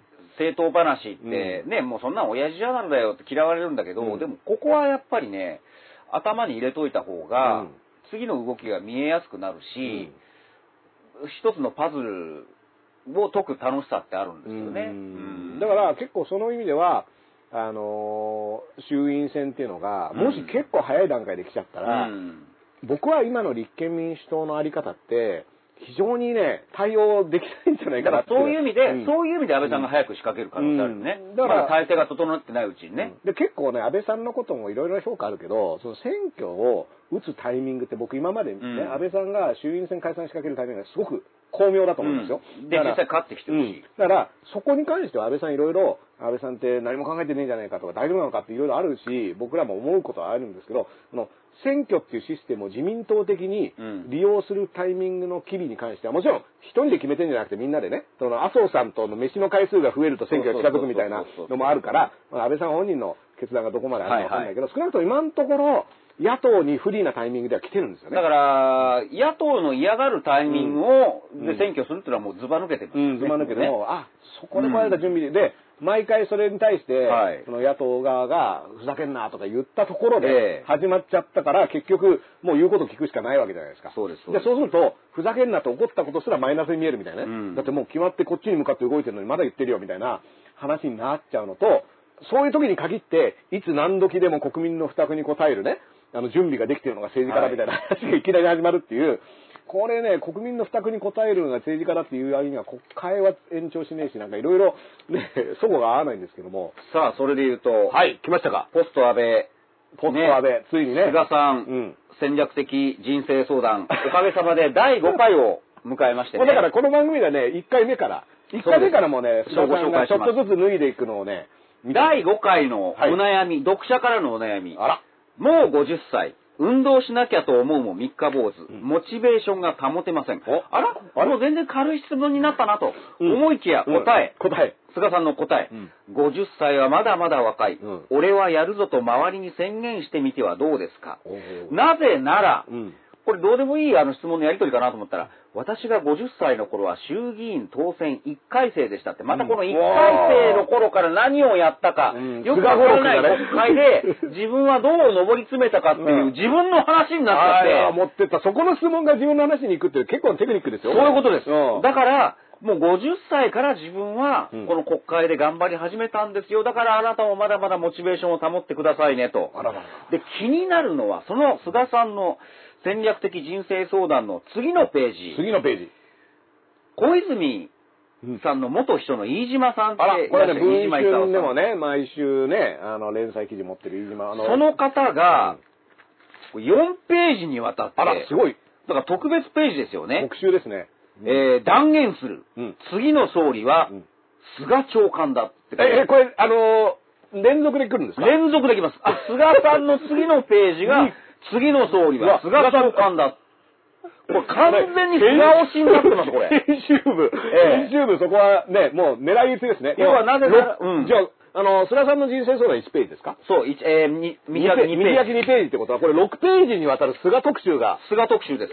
で、実は、この特集、悩まないれ練習っていう、これが特集記事なんです悩まない練習なんですそこにも菅さんは特別に登場して、悩まない練習にも菅さんの意見が。ここでもね、うん悩みに特別編であ、部長に昇格しました。次は役員だと心が流行ります。うん落ち着くにはどうしたらいいですか？あららら。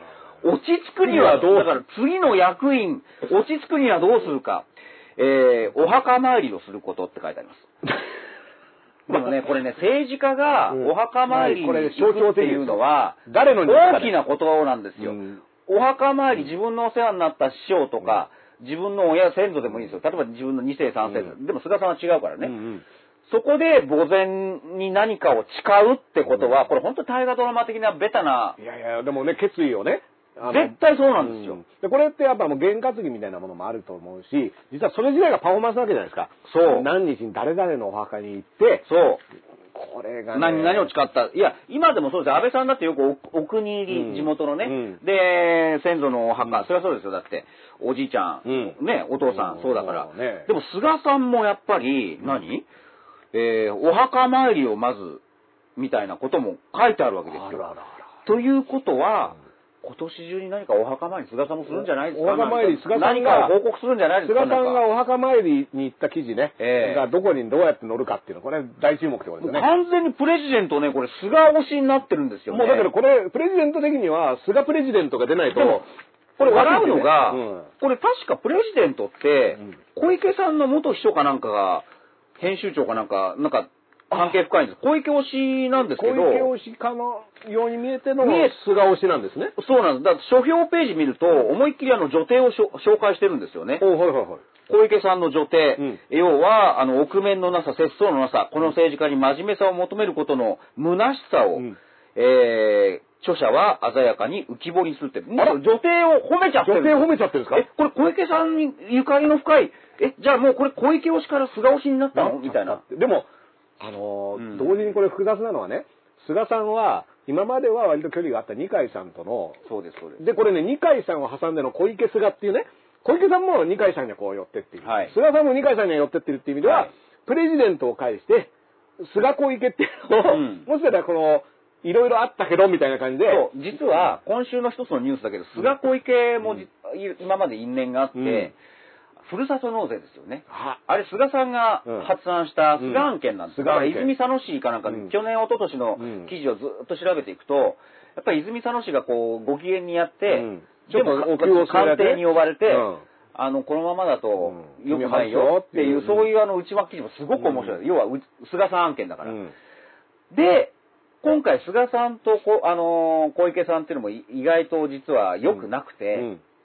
だって東京都からすれば、うんふるさと納税ができたことによって、全部出てっちゃう。本来自分に入るところの税金が、いや僕もそうですよ。だって,、うんだって地元長野にふるさと納税してます本来東京にすべきところを、すべきところっていうか、行くお金がもね、うんいや東京でもやってますよ。うんだから東京としてはふるさと納税は面白くないわけですよ。まあそうですね。今日は出てく方が多いじゃねえか、みたそ。いうなね。だからそこの小池菅っていうのも、うん実はあるんですよね。うんまあ面白いですね。だから、まあ、プレジデントオンラインがね、その小池さんの元秘書がやってるって言った時に、この昼からなんですのね、冒頭で元秘書がね、どんな目に今あってるかっていう、このね、あの、都民ファーストの会のね、あの、天風伊吹さうんん候補っていうのは、もともと小池さんの秘書として、堂々たるね、経歴を引っ提げて、都民ファーストの会から北区に立候補したらそうですよ、小池さん応援しないっていう話になる。しない、もう自民党は、まあ応援しないというのは私は私の選挙で忙しいからっていう大義がある。でもね、あの、私は私の選挙で忙しい小池さんが、うんあの、選挙自体はコロナで忙しいからって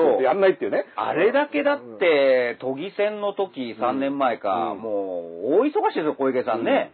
それが今回も応援演説も立たない。このシビアさ、非常さしか。もね、池袋をね。またしがらみ切っちゃった。うん。もうあの、当時だから小池さんは都民ファーストの会の時の小池さんのはしゃいだね、演説っぷりとかっていうのは、動画とかでも今見れますから。そう。だってこう、池袋だってお膝元だもん、小池さんねだからこう、緑の着てさ、うん。あっちこっち行ってっていうのをやってたのが、ね、今はだって池袋、新宿で行くなみたいな話になってて、これは。そのしがらみも切っちゃったみたいな。うん、その池袋で人すごい集めてましたよね、みたいなうん。僕はすごくね、あの、そういうのがいろいろね、だからこのプレジデントも小池案件、菅案件だったっていうのはね、これはやっぱり、こう今、プレゼントは菅推しですよ。うん菅さんもなんか3回にわたって出てますからね、これ。ってね質問2回答えたら違うページで。うんサブリミナル菅みたいな感じで、そうページをめくるたびに菅さんの顔がこう刷り込まれていくみたいで、な感じで。最後に飯島さんが、次の葬儀はうん菅だ。あの、口が硬いからって言ってましたね。口が硬い。ベラベラ喋ってんじゃねえかみたいなね。ベラベラ喋ってる。口が硬いから菅でいいっつって。あの、菅さんの理由をね、よく読んでみたら、口が硬い。口が硬いからってね。口が硬いけど、自分語りは最近始めましたからね。口が硬い一方で、ここではおしゃべりしてますもうだからこれ、あの、口が硬い菅さんの、あの、脱いでる姿が見れるね、プレゼントね。だからあの、ポスト安倍で菅さんが誰を担ぐかっていうのがやっぱり注目されてるけど、一方で菅さんがまだまだ出る可能性はあるなと僕は思いました。ポストはね。うんだから、これね、だから菅さんが、実は、冷遇されたきっかけっていうのも、令和おじさんでこれ、令和って出した後に、人気集めちゃってねポスト安倍の、んリーディングポジションに菅さんが来ちゃったのは、そう安倍さんが、面白くねえ。なんででお前俺のあの補佐役なのに何目立ってんだ目立っちゃってね。で、菅原一秀とかうん河合夫妻とか大活躍して、閣内に入れてうんね。うんだから菅さんがまたこれ、総裁選に立ったら、また菅原一秀さんがね、メロンとか配り出すんじゃないですかね。これね、もうだって、あの、不起訴になバりましたからバス旅行のね、文春に話載ってて。うんうん。いや、だからね、菅原一秀さんはね、不起訴になってますから、うん堂々とまたメロンをね、あの、配り始める可能性ありますからね。あの、そういったのも。こういう動きも見逃せないです。一応頭に入れとくといいですよ。ね、まあ、鹿島さんね、また2時間経って あら。いや、もう122分ですよ。あら。もう2時間以上、やっちゃってますよ、これ。やっちゃったんですか。やっちゃいましたよすいません。これ。今日もありがとうございます。ずいぶん喋っちゃってね。ミヤネ屋。ミヤネ屋さんにね、ご迷惑をおかけしてね、あの、申し訳ないと思って。本当にすいません。本当にみんな、みんなね、ミヤネ屋見たかったと思うんですけどね、ちょっとちょっとだけこっちにも付き合っていただいてね。はい。で、えっ、と、昼からなんですね、あの、まあ、重ねていますけど、今日が7月の3日のお昼なので、えー7月の5日の、えっ、と、もし都民の方はね、東京都知事選というのがありますから、はい。まあ、この選挙候補をね、これを、いやー、もう、うん。い来年もあるかもしれないんでね、やっぱこうじっくり読まないとダメ。うん、そうそう、読んで、うん。あのーまあ、下手したらすぐ次の都知事選みたいな可能性もありますそうから。来年どころかね。秋にあるかも。秋にやるかもしれない。いや、その可能性頭に入れといて秋にでもう一回都知事選あったら結構それはそれですごいけど、うん。まあ、あの、それはそれですごいことって結構今までもありましたから。そう、だから安倍さんが最後の嫌がらせでね、小池さんに対する嫌がらせで今年の秋にやるかもしれないですね。だからね、あの、安倍さんと小池さんっていうのは、うん。これまたね、非常にね、小池さんはもう安倍さんのことバカにしてますから、うん。上から見てね、うん。どうせあんたお坊ちゃんで何もできないでしょって、いや、うるせえな小池のババアっていうことで、うん。秋解散、これでもうお前、あの、4年間はねそうそうあのー、国政戻れねえぞそう。衆院、衆議院にならないと総理大臣への道は遠いですから、これをやってくるかもしれないっていうのは、ねえこれはいなかなか、あの、まあ、だから小池さん悩ましいところですよね。来年オリンピックって言って、これもできるかどうか今微妙ですけど、オリンピックは自分がやりたいわけじゃないですか。オリンピックは自分がやりたい。これは安倍さんも一緒ですよ。オリンピックは自分がやりたい。でも、ここまで来るとオリンピックねえとなると、むしろその時期オリンピックがない時のうんトップには立ちたくないみたいな。うんね。オリンピック、そういえば予定してましたけど、結局あなたの代でできなかったですねって言われるのは嫌じゃないですか。うんこれ結構そこも今見えてきてると、もう早めにおっぽり出した方がいいんじゃないかっていうのはね。いや、だから対小池対策で、うん今年の秋に衆院選やった方がいいのか、うんそれとも1年延ばした方がいいのか、んむしろ今年の秋だったらう、ん。4年後ですから、うん。まだ小池さん、来年から4年よりは、当然1年年齢は若いわけですよね。うんそうすると今年の秋は小池さん我慢する可能性もある。そうなんですよね。来年に打たれた方がうん嫌な可能性もあるし、うんどっちなんですかそうなんねで。すかね。だから結構その辺の、もういろいろな情報が含めて物事は動いてそういうアホなく記者いないですかね、アホなふりして。すいません、今年解散と来年解散どどっちがいいですすか？どっちがいいですか？って言って。でもそれが実は、あの、痛いとこついてるみたいな、ね。痛いとこついてるみたいなね。うんうん。だからそういったことをね、あの、もう含めて、昼からなんですがね、引き続き、はい。あの、見ていきたいと思いますけど、まあ、あの、もちろんね、まあ5日都知事選があって、来週の、えっ、と、金曜日の同じ12時にね、それも踏まえて、そうこんなことになっちゃったみたいなね、のを、えっ、と、いろいろと見たい。いいともいいともってことでね、あの、皆さん、長い時間、えっ、と、ありがとうございましたた。ありがとうございました。もう2時間を超えずね。あそうですかもうやっちゃいました。はいあのありがとうございます。また見てください。はいアーカイブも残します。よろしくお願いします。口コミでね。はい。口コミで。口コミで昼からなんです。ハッシュタグはい昼からなんですで、えっ、と、拡大、拡大、拡散、お願いします。